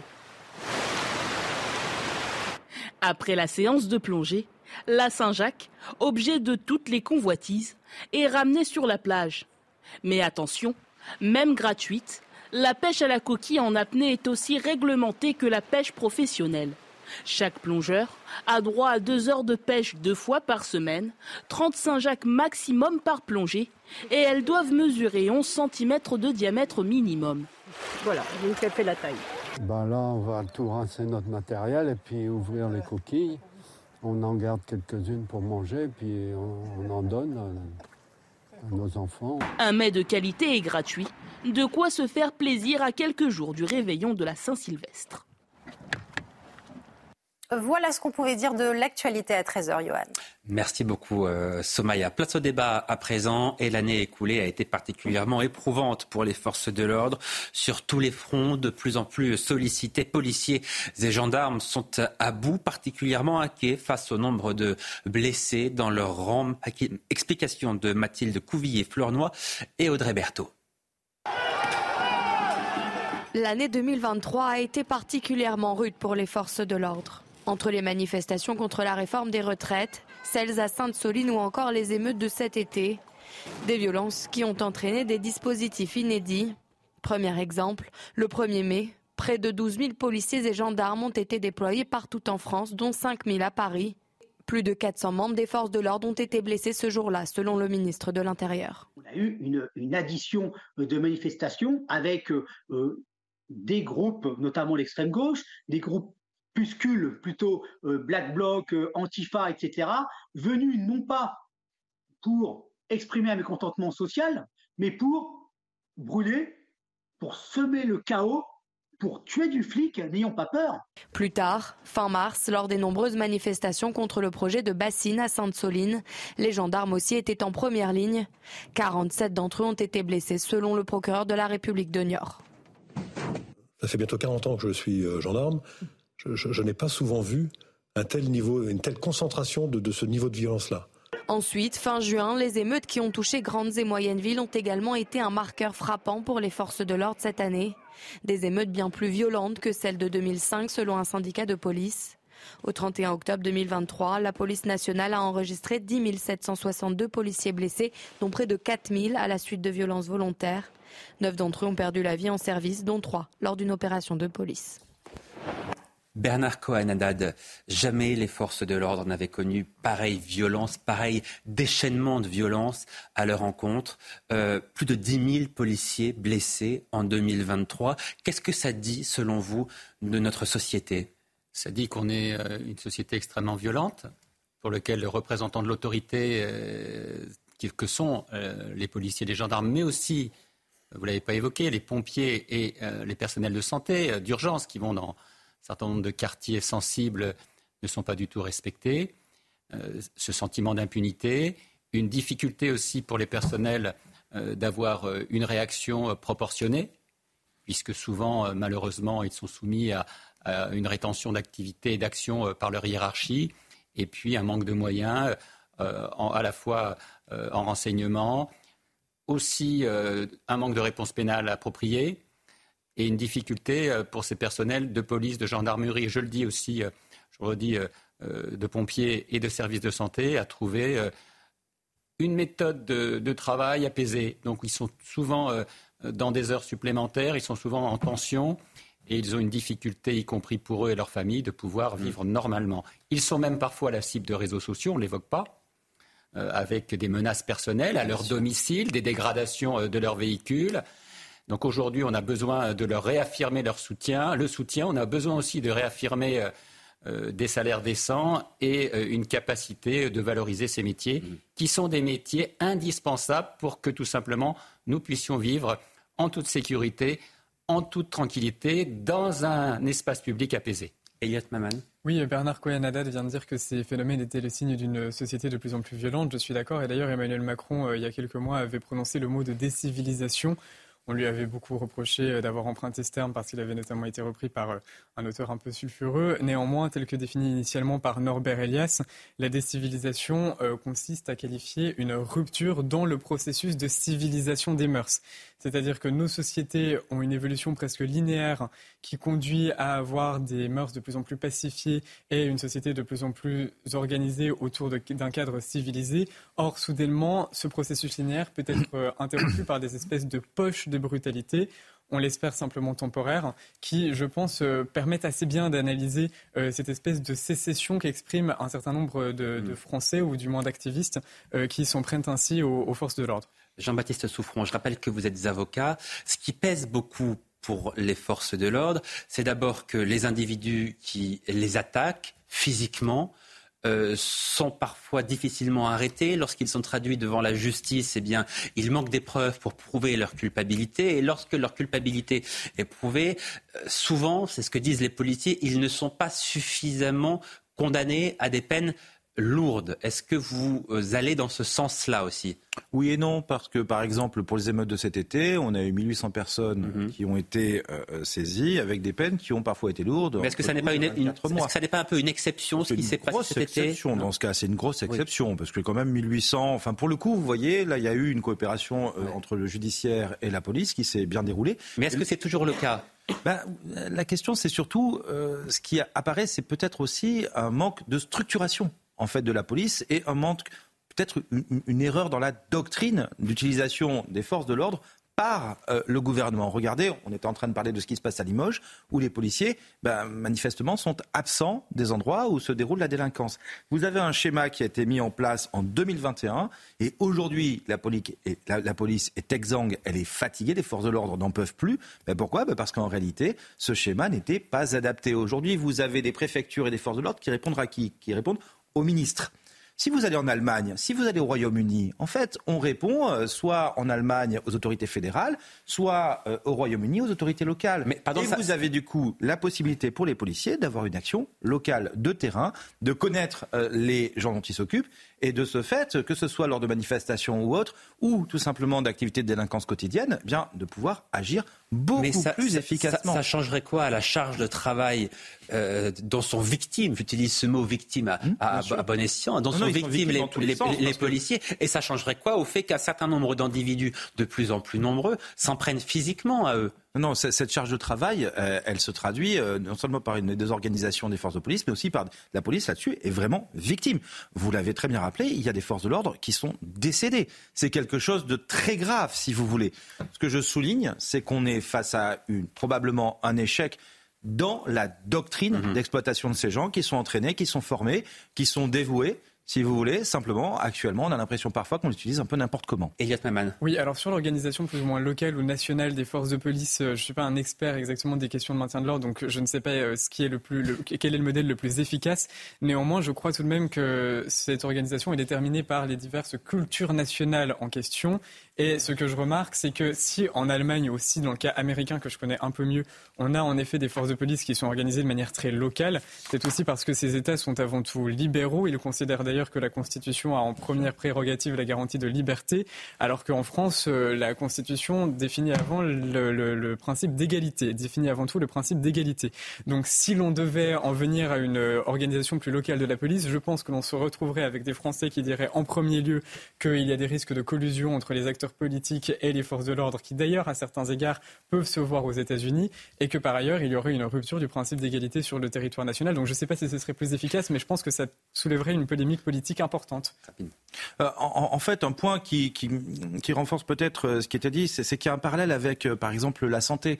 Là, vous avez une réforme de la police judiciaire qui a été mise en œuvre. Elle est dénoncée par tout le monde comme étant absolument délirante, obsolète et malvenue, avec un désossement des forces de l'ordre. Pourquoi? Bah, Parce que les préfectures fonctionnent comme les ARS dans le cadre de la santé, n'ont pas de rapport avec le terrain euh, et en réalité prennent des décisions qui sont des décisions sur tableau Excel. Et résultat, quand on prend des décisions sur tableau Excel, eh ben, forcément, les gens s'épuisent et, euh, et, et on n'a plus de rapport avec la réalité de leur métier. Des policiers épuisés également parce qu'ils doivent faire face à une hausse importante des chiffres de la délinquance et de la criminalité. Ceux de l'insécurité et de la délinquance pour l'année 2022 sont très clairs. Tous les indicateurs sont en hausse, vous le voyez. Plus 9% de victimes d'homicide, plus 15% de victimes de coups et blessures volontaires ou encore plus 12% de victimes de viol et tentatives de viol après une hausse de 32% en 2021 de, ces viols. Euh, comment est-ce que vous expliquez, Bernard Cohen-Haddad, cette hausse qui est une hausse quand même extrêmement importante et donc par définition plus qu'inquiétante? C'est plus qu'inquiétant, Johan, parce qu'en plus, ça, c'est les crimes et les délits euh, déclarés. C'est ce qu'on appelle la criminalité réelle, euh, la délinquance réelle. Moi, j'avais un professeur de droit, je lui rends hommage, qui s'appelait Jacques Léoté, qui était un grand pénaliste français, qui nous faisait à chaque fois euh, la différence entre la criminalité réelle et la criminalité légale.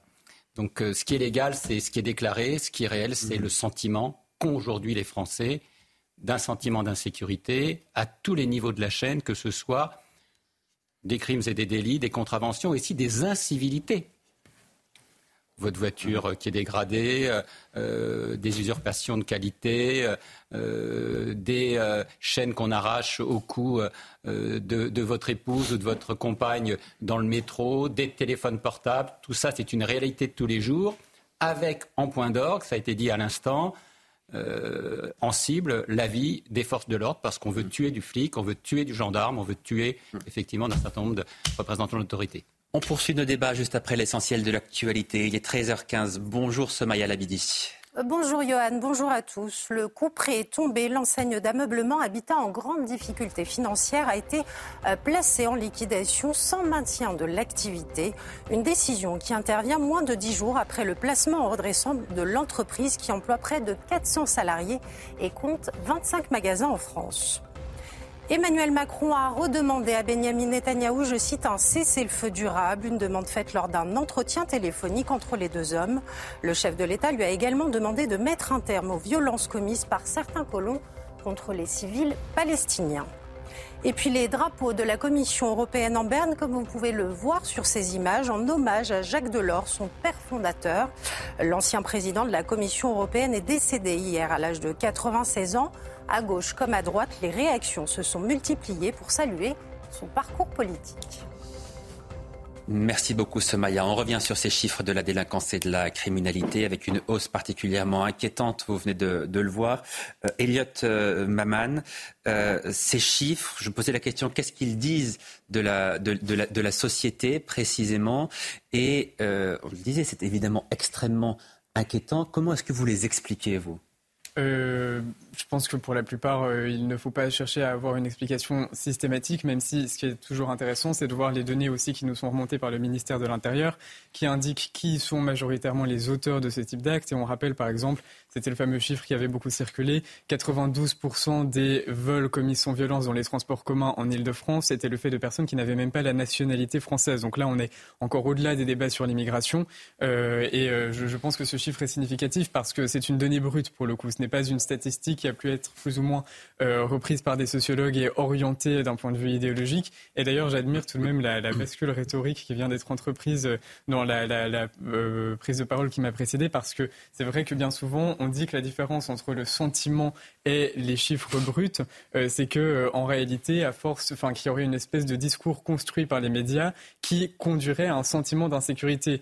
Mais on peut aussi prendre en effet l'autre bout et se dire que peut-être ce sentiment d'insécurité, s'il n'est pas toujours corroboré par les chiffres, c'est parce qu'il y a un certain nombre de données qui ne sont pas, euh, qui ne sont pas reportées, qui ne sont pas dénoncées. Alors précisément, Bernard Cohen-Haddad, est-ce que Elisabeth Borne, qui parle de sentiment d'insécurité. Quand on voit ces chiffres en très bonne augmentation, est-ce qu'elle est la mieux placée pour lutter contre cette insécurité qui n'est pas un sentiment mais qui est bien réelle? Alors, vous voulez dire en très mauvaise augmentation, je présume. C'est-à-dire qu'on augmente des chiffres qui sont déjà pas bons. Hmm. Euh, donc, il y a vraiment ce sentiment d'insécurité. Il faut que l'État. Mais précisément, ça n'est pas un sentiment comme le dit Elisabeth Borne. Non, mais c'est un sentiment et une réalité. Moi, je considère en tous les cas que euh, nous sommes tous aujourd'hui dans l'espace public euh, en crainte, en non-sécurité, que ces chiffres sont euh, l'exact et en deçà de ce que vivent nos Français dans les grandes villes, mais aussi au-delà. On vient voir avec cet exemple de Limoges, mais aussi dans les zones rurales, de beaucoup de violence, d'une incapacité aujourd'hui à répondre à ce sentiment d'apaisement dans la société, tout simplement parce que il y a une contestation de l'autorité publique et une volonté d'un certain nombre de personnes qui vivent en France qui ne sont pas forcément euh, euh, des Français, et il faut le reconnaître, de ne pas respecter nos valeurs, nos règles de la République, et donc aussi le respect euh, des forces de l'ordre dans leur cadre de la de l'application de leur mission. On l'a vu, il n'est pas normal, y compris autour des manifestations, en marge des manifestations, qu'il y ait des dégradations permanentes. Il n'est pas normal que l'on trouve aujourd'hui sur les réseaux sociaux des vidéos où certains veulent lyncher des motards euh, quand ils se promènent, quand ils font leur métier dans les quartiers. Il n'est pas normal qu'on ait des mortiers d'artifice qui visent des véhicules de police ou des véhicules de pompiers. Tout ça, c'est une réalité. J'entends bien ce que vous dites. Ça n'est pas normal. Évidemment, ça n'est pas normal. Mais euh, Jean-Baptiste Souffron, dans la mesure où ça n'est pas normal, qu'est-ce qu'on fait pour lutter contre cela et pour faire en sorte que ça n'arrive plus? Écoutez, c'est tout le problème, c'est qu'on est visiblement dans une stratégie qui rencontre l'échec.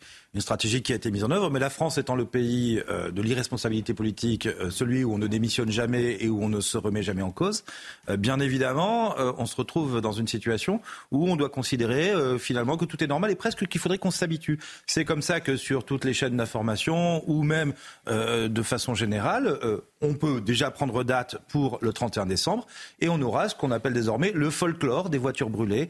etc. Mais il n'y a pas vraiment d'autres pays où on admettrait un tel folklore, si vous voulez. Face à ça, on prend des mesures, on élabore une stratégie, on met en place un plan.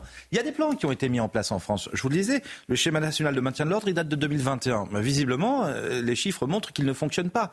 Le démantèlement de la police judiciaire, il est en date du 1er décembre. Tout le monde le dénonce, tout le monde dit que c'est une erreur.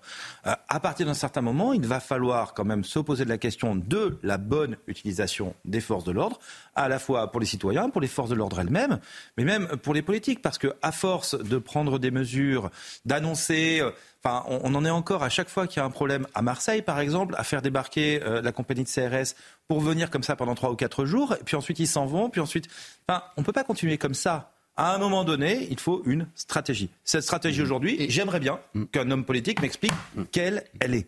Or, on ne le sait pas. Alors précisément, face à l'augmentation de, ces chiffres, chiffres de la délinquance, de la criminalité, face à une menace terroriste qui est également en hausse, serons-nous prêts à accueillir les Jeux olympiques à partir de la fin du mois de juillet prochain? C'est une question évidemment importante. Frédéric Pechnard, ancien directeur de la police nationale, était mon invité ce matin et il ne cache pas son inquiétude. Écoutez.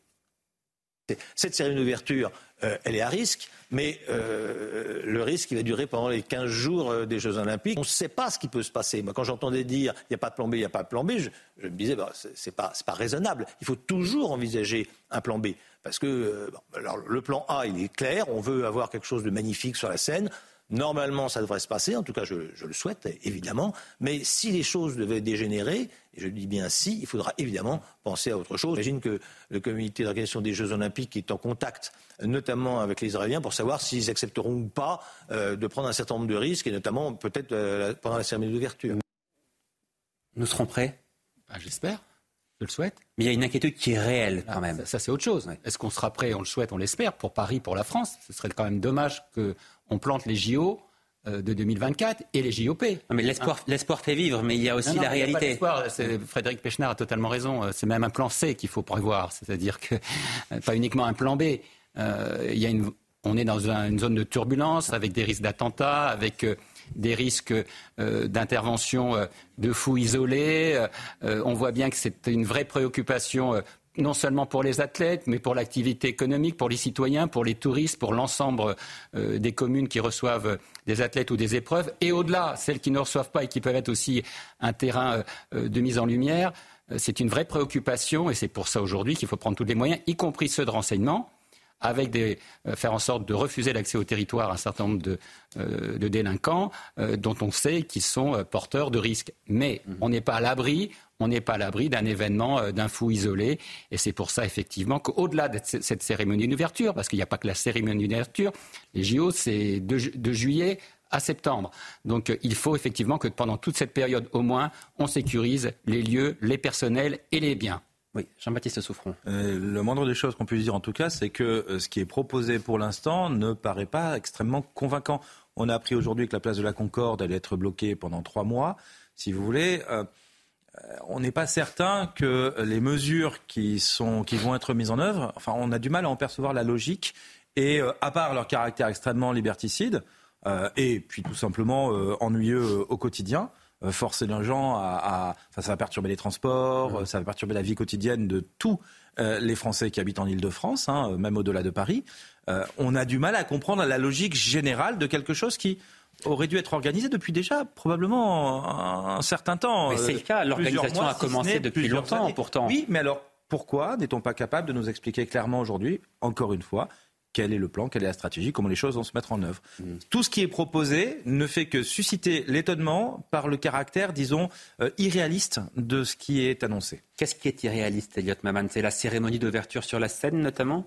En tout cas, son caractère très imposant d'un point de vue organisationnel euh, témoigne du fait qu'il y a nécessairement une alternative de prévu. Parce que, au-delà des risques sécuritaires, imaginons que la France soit un havre de paix et qu'on n'ait aucune préoccupation de ce point de vue-là. Je crois que ça doit passer par plusieurs modes de transport. Ensuite, ils doivent passer par la Seine. Il faut réussir à filmer tout ça parce que les Jeux Olympiques euh, reposent tout de même sur la, la diffusion à l'international de ces images-là. Donc, évidemment qu'au vu de la complexité d'un point de vue organisationnel, il y a une alternative qui est prévue. Euh, maintenant, juste une chose, les Jeux Olympiques sont toujours extrêmement compliqués à organiser. J'ai vu passer un sujet l'autre jour sur le Stade olympique de Montréal, qui a organisé les Jeux Olympiques, je crois, dans les années 70. Les Montréalais, Montréaliens, je ne sais pas quel est gentilé, payent toujours pour ce stade. Les, Jeux olympiques représentent toujours une charge pour le contribuable de Montréal qui pourtant euh, a organisé les JO il y a plus d'un demi-siècle. Euh, donc je pense que le seul espoir pour la France repose en réalité sur l'annulation de ces JO. Euh, ah, en tout cas, en tant que personne qui vit à Paris, je dois reconnaître que j'espère sincèrement pouvoir m'échapper pendant cette période-là. Vous êtes très optimiste, ça fait plaisir. pardon? Non, et juste une chose de... pardon, mais on a quand même 16 millions de visiteurs qui vont venir à Paris en trois semaines. C'est quand même pas négligeable. On espère que l'image de la France va, va, rayonner dans le monde entier si ça se passe bien. Et et ces 16 millions de visiteurs vont aussi apporter une manne financière qui n'est pas négligeable. Je voulais en venir à ce point-là. Faites attention quand vous atterrissez à l'aéroport de Roissy-Charles de Gaulle, d'où arrivent la plupart des vols, vols internationaux, au trajet qui est emprunté par les bus et les taxis. Et les pickpockets, c'est ce que vous allez nous dire? Alors, il y a en effet la ah. question des pickpockets dans le RER, e mais surtout simplement le cadre dans lequel arrivent les voyageurs internationaux. L'image de la France est honnêtement, est honnêtement désastreuse parce que généralement, ils arrivent dans Paris par la porte de la Chapelle, dont on connaît les problèmes. Euh, sur le chemin, le nombre de tente de SDF que l'on peut voir est juste mais hallucinant. Donc on va quand même accueillir un nombre de représentants internationaux considérables dans les mois à venir et qui vont arriver en France. La première chose qu'ils verront, c'est ça. Il faut quand même commencer à s'inquiéter, je crois. Il y a aussi, euh, euh, une, une atteinte et un risque auquel on parle peu, c'est le risque cyber, la cybermalveillance. Je vous rappelle que pour pendant les JO de Tokyo, 4 milliards et demi d'attaques sur le site des JO, c'est pas rien. Donc cette cybermalveillance, la capacité pour les hackers à se saisir de données informatiques, de données bancaires, de données aussi confidentielles sur un certain nombre de sites, sur un certain nombre de grandes entreprises, la capacité de faire de l'espionnage industriel, c'est aussi quelque chose qu'il ne faut pas négliger. Bien entendu, il y a le risque attentat auquel on doit faire extrêmement attention, mais le risque économique à travers un certain nombre de cybermalveillances et de mafias est extrêmement important. C'est le moment où euh, la France va être sous les feux de projecteurs et certains n'ont pas intérêt à ce que ça se passe bien. Allez, on marque une très courte pause et on se retrouve dans quelques instants donc pour la dernière partie de Midi News où nous allons revenir sur la situation en, Israël puisque le président de la République Emmanuel Macron s'est euh, entretenu hier soir avec Benjamin Netanyahou, la France qui redemande un cessez-le-feu le plus rapidement possible. À tout de suite. Il est 13h30, soyez les bienvenus en direct sur CNews. On évoque la situation en, Israël et cet échange téléphonique hier soir entre le président de la République et Benjamin Netanyahou, juste après l'essentiel de l'actualité. Bonjour Somaya Labidi. Bonjour Johan, bonjour à tous. À la une, le suspect du quintuple homicide à Meaux a reconnu être l'auteur des faits. Il a également précisé avoir noyé ses deux petits garçons. Il dit avoir entendu des voix qui lui ont demandé de faire le mal. Euh, cependant, il n'identifie pas d'éléments déclencheurs de son passage à l'acte. De son côté, le parquet a requis son placement en détention provisoire. Mort d'un adolescent de 16 ans tué à l'arme blanche lors d'une rixe dans le centre-ville de Limoges. La victime de nationalité turque résidait dans un foyer de suivi éducatif. Les suspects des mineurs isolés âgés de 15 à 17 ans de nationalité pakistanaise, de nationalité pakistanaise ni leur implication dans les faits. Une information judiciaire a été ouverte par le parquet. Et puis Tsahal poursuit son offensive terrestre dans la bande de Gaza. L'armée israélienne concentre ses efforts sur la destruction des nombreux tunnels souterrains qu'utilise le Hamas pour se cacher.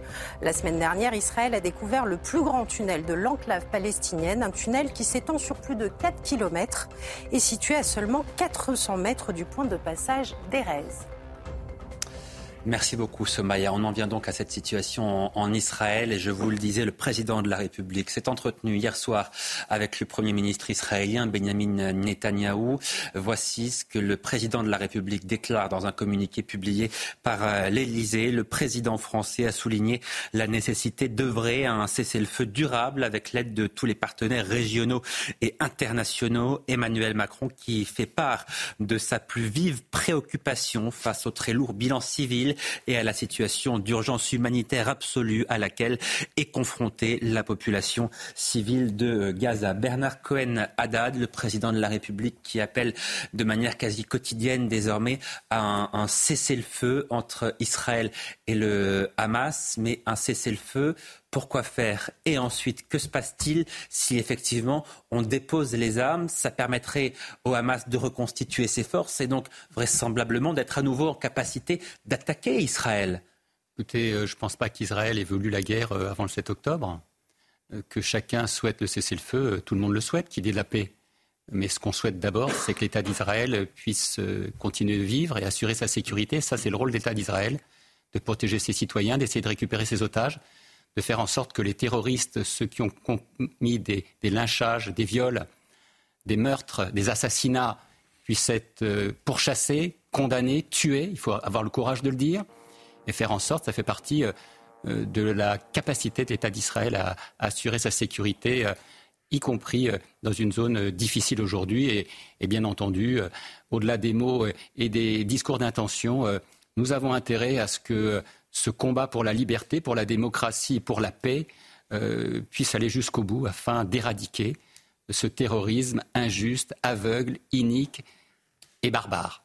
Eyat Maman, la question que je vais vous poser est terrible parce que tout le monde se soucie des morts civiles et les images en provenance de Gaza, elles sont terribles et elles déchirent le cœur de tout être humain normalement constitué. Mais qu'est-ce qui doit primer?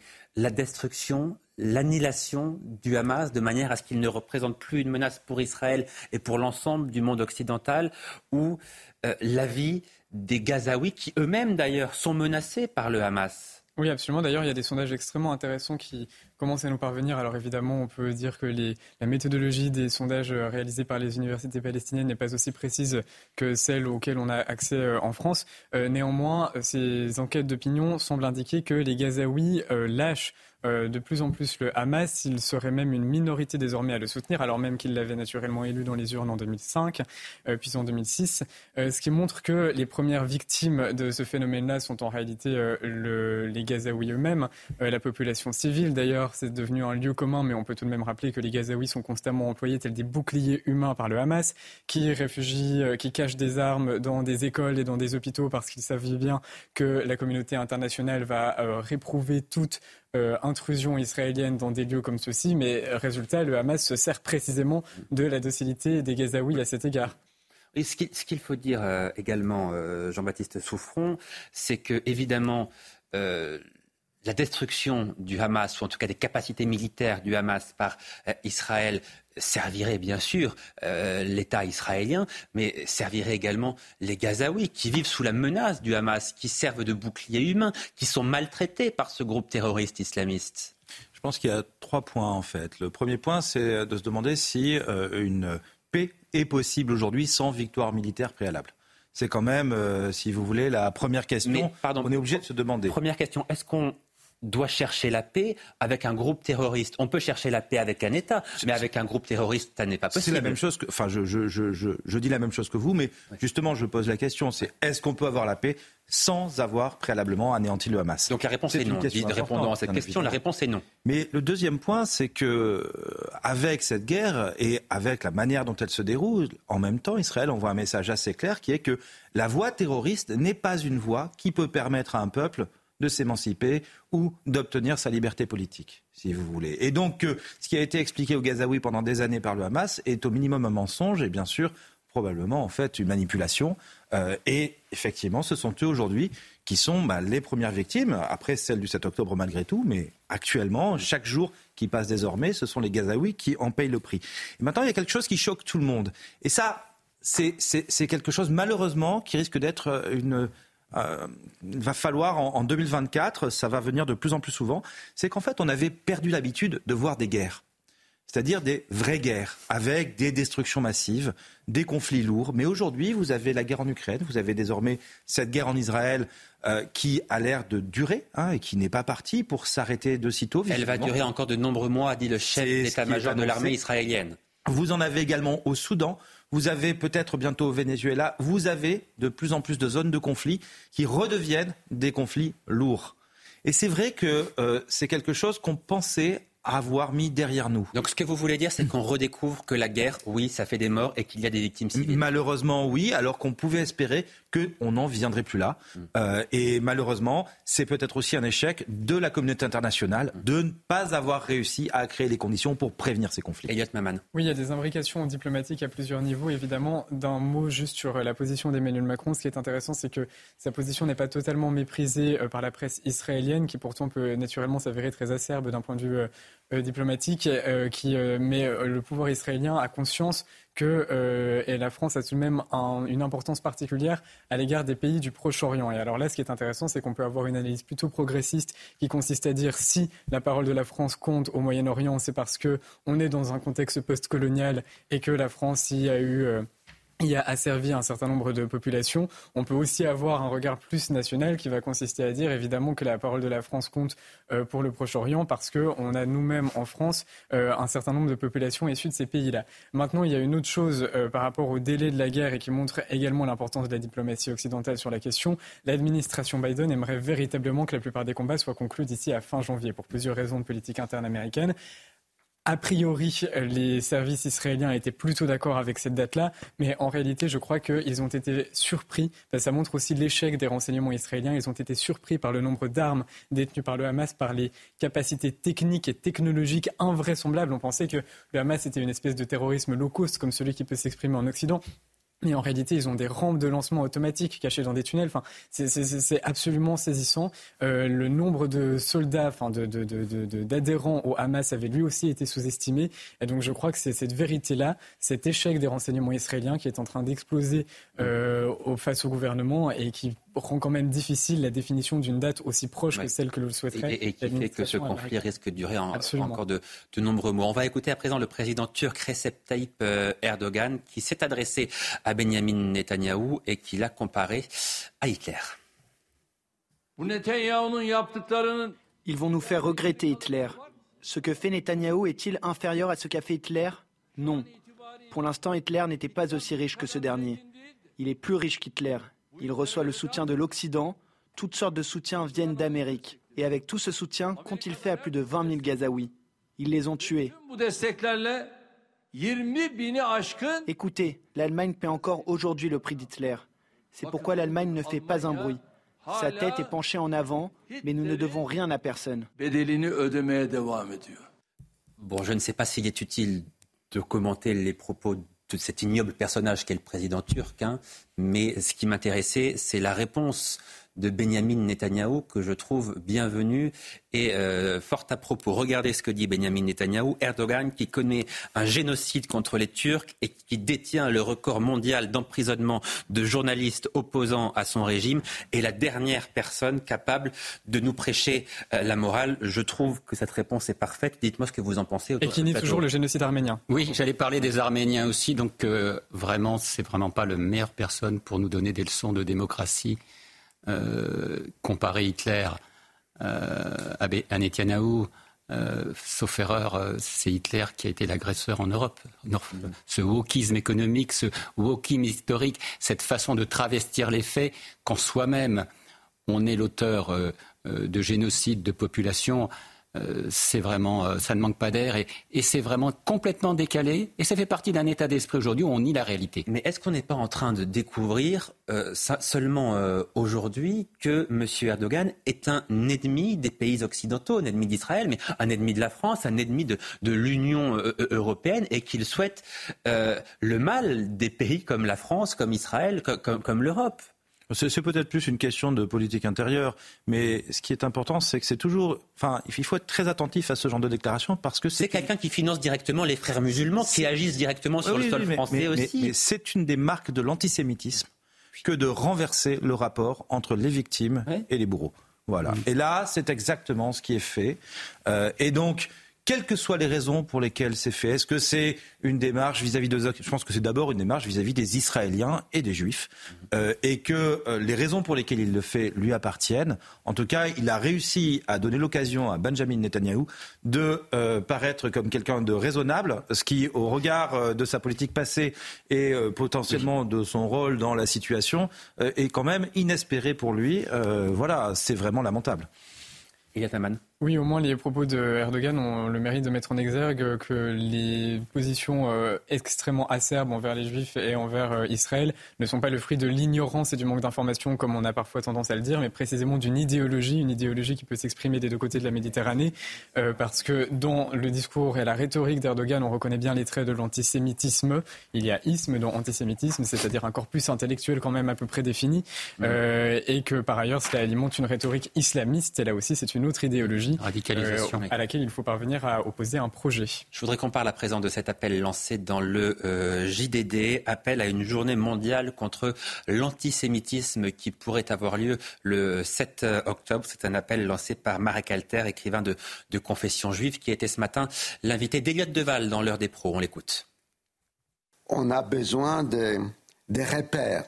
L'histoire, elle est infinie. On ne va pas passer on revue toute l'histoire de l'humanité. On n'aurait pas ah, suffisamment. Voilà. Bon. Donc, il faut des repères. Et chaque repère nous oblige à poser une question essentielle. Pourquoi? 14 juillet. Tiens, pourquoi 14 juillet? Hein? Alors, il y a le pourquoi. Et au moment où on pose la question pourquoi, il y a une réponse. Et on apprend. Ça sera une référence. Vous vous rendez compte Il n'y a pas, regardez la liste des journées internationales. Il n'y a pas, jusqu'à aujourd'hui, une journée internationale contre l'antisémitisme. Ce serait une bonne idée, une journée contre l'antisémitisme le, 7 octobre. En tout cas, ce serait extrêmement symbolique. Ça aurait une puissance symbolique forte, me semble-t-il. Euh, alors d'abord, je pense qu'il faut tout de même se méfier du caractère parfois un peu mièvre qui, euh, mhm. revêt parfois ces journées mondiales contre divers, euh, divers problèmes par ailleurs évidemment bien réels. Donc il ne faudrait pas avoir l'impression que la définition d'une journée mondiale contre l'antisémitisme nous dispenserait d'actes sur la question. par rapport À bien sûr, et par rapport à la concomitance entre la problématique de l'antisémitisme de manière internationale et le 7 octobre, j'admets avoir peut-être un léger point de retrait, même si concrètement la proposition est très bien, elle est très bien défendue, j'ai pas de problème avec ça évidemment, mais simplement le 7 octobre était un moment spécifique, naturellement antisémite, mais qui a fait des victimes spécifiques, tandis que l'antisémitisme, comme on l'a vu avec Erdogan, est aussi une question rhétorique, et d'une certaine manière, inscrire une concomitance entre ces deux commémorations-là donnerait un argument de poids aux antisémites qui pourraient nous dire, non mais attendez, moi quand je vois des, des, liens qui se dressent dans le milieu économique, euh, je n'ai rien à voir avec les terroristes du Hamas que pourtant vous qualifiez de la même manière et le même jour. Bernard Cohen Je pense qu'il faut un peu plus qu'une journée pour vaincre l'antisémitisme. J'en étais euh, victime hein, dans ma vie d'étudiant, euh, dans l'entreprise, dans l'espace public, y compris chez moi. Donc je pense qu'il faut un peu plus euh, qu'une journée pour lutter contre l'antisémitisme. On a bien vu que cette manifestation contre l'antisémitisme n'avait pas rameuté les foules en France. C'est un long combat, c'est un wokisme économique, c'est de la formation, c'est dans les écoles, c'est la capacité d'accepter l'autre tel qu'il est.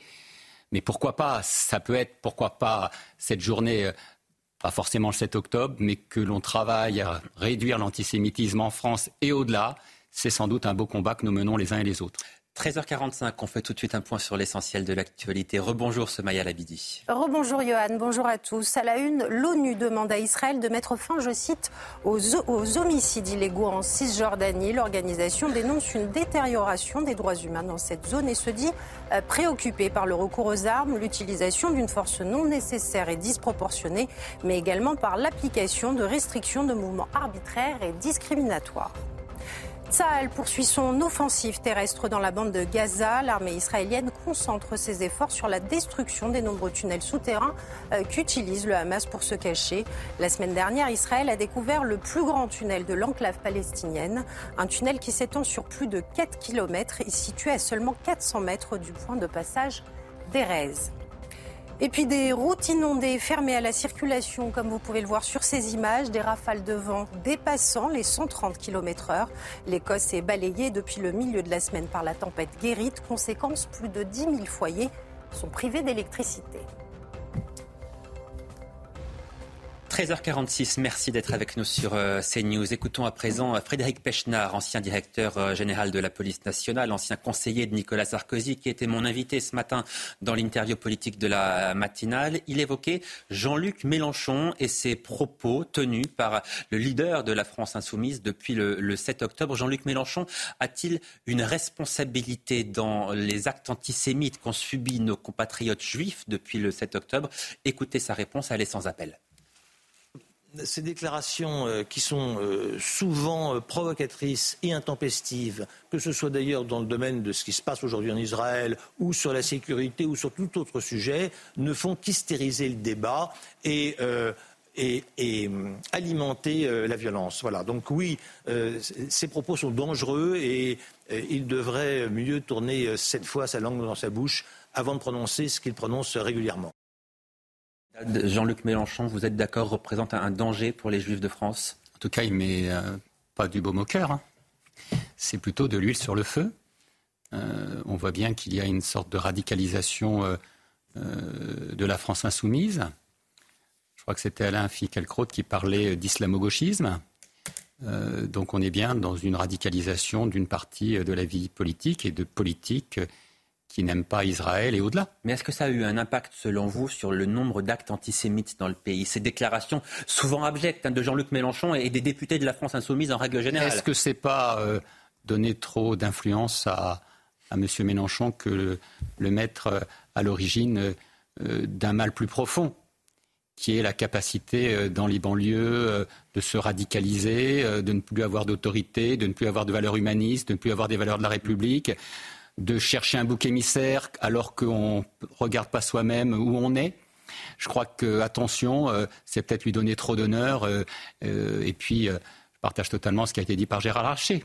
Ou alors Jean-Baptiste euh, Gérard Larcher qui avait dit, je vais reprendre ce propos, hein, qui avait dit ferme ta gueule à, Jean-Luc Mélenchon, on, en a beaucoup parlé. Jean-Baptiste Souffron, je formule ma question d'une manière euh, un peu différente. Est-ce que les propos de la France insoumise, que je requalifie d'abject la plupart du temps, ont contribué à libérer une parole antisémite dans le pays? Euh, D'abord, moi je suis toujours rétif à, toutes les volontés de censure, surtout dans un cadre de débat politique. Hein. Euh, maintenant, pareil... la, censure, l'antisémitisme n'est pas une opinion, c'est un délit. Non, non, mais absolument, absolument. Et, et quand on passe la ligne et qu'on émet une opinion antisémite, eh bien en fait, ce n'est plus une opinion. Et là, pour le coup, on bascule dans le délit. Mais tout ce qui ne relève pas du délit, d'une certaine manière, est autorisé. Il faut quand même le rappeler. Euh, ça n'empêche pas que ce soit des propos abjects, ignobles, euh, faux la plupart du temps. Euh, mais les auteurs d'actes antisémites, ce sont d'abord les auteurs d'actes antisémites mhm. eux-mêmes. Et vous l'avez bien vu, et là parfois il faut aussi un petit peu se féliciter, disons, du climat national à la fin. C'est-à-dire que vous avez vu le type de propos que peut tenir un président d'une république étrangère, en l'occurrence la Turquie.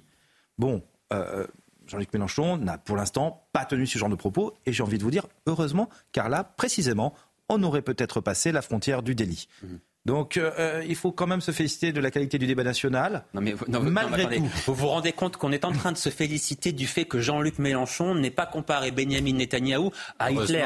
C'est vous, dire jusqu'où est allé le leader de la France insoumise, quand même. Non, mais c'était quand même aberrant. Mais heureusement. Et précisément, sur ce point, si vous voulez, euh, à quel moment, à quel moment, et surtout, ce genre de débat va finir. Où, est-ce que ça va se décider? Ça va se décider dans les urnes. Euh, On pense qu'il a convaincu ou qu'il n'a pas convaincu. Je vais vous dire, euh, vous l'avez vu sur le débat sur la loi sur l'immigration. Je pense que dans le cadre de la loi immigration, euh, la NUPES a également payé le prix des déclarations de Jean-Luc Mélenchon après le 7 octobre. Et que si on a l'impression que c'est quelque chose qui a d'abord profité à la droite et à l'extrême droite, eh bien ce n'est peut-être pas par hasard. Les Français ne sont pas complètement idiots, heureusement. Et euh, ils sont même relativement malins sur ce genre de choses. Ils comprennent. Et quand en fait, le problème, c'est le temps de réaction. C'est-à-dire qu'on a l'impression qu'on dit une phrase et qu'en fait, la conséquence va être immédiate. Parfois, elle est quelques mois plus tard ou quelques années plus tard. Le mot de la fin est pour vous. Euh, on, a eu, on a eu, euh, à l'occasion des élections législatives, les candidats LFI qui ont fait venir M. Corbyn à Paris. Ne l'oublions pas. Donc on voit bien qu'il y a une façon d'affirmer... M. Corbyn, antisémite notoire. Voilà, travailliste anglais.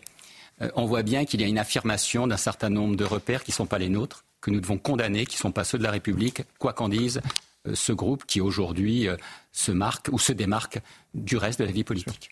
Eh bien, merci beaucoup, messieurs, d'être venus sur le plateau de Midi News pour euh, débattre de tous les sujets que nous avons euh, évoqués, de cette actualité, il est vrai, très lourde en ce moment. Merci à vous de nous avoir suivis. Les débats continuent, bien sûr, sur CNews. Vous avez rendez-vous avec Olivier Kéranfleck dans un instant pour 180 minutes euh, info. Quant à moi, eh bien, j'aurai le plaisir de vous retrouver à nouveau dès demain. Je vous souhaite de passer une très belle journée.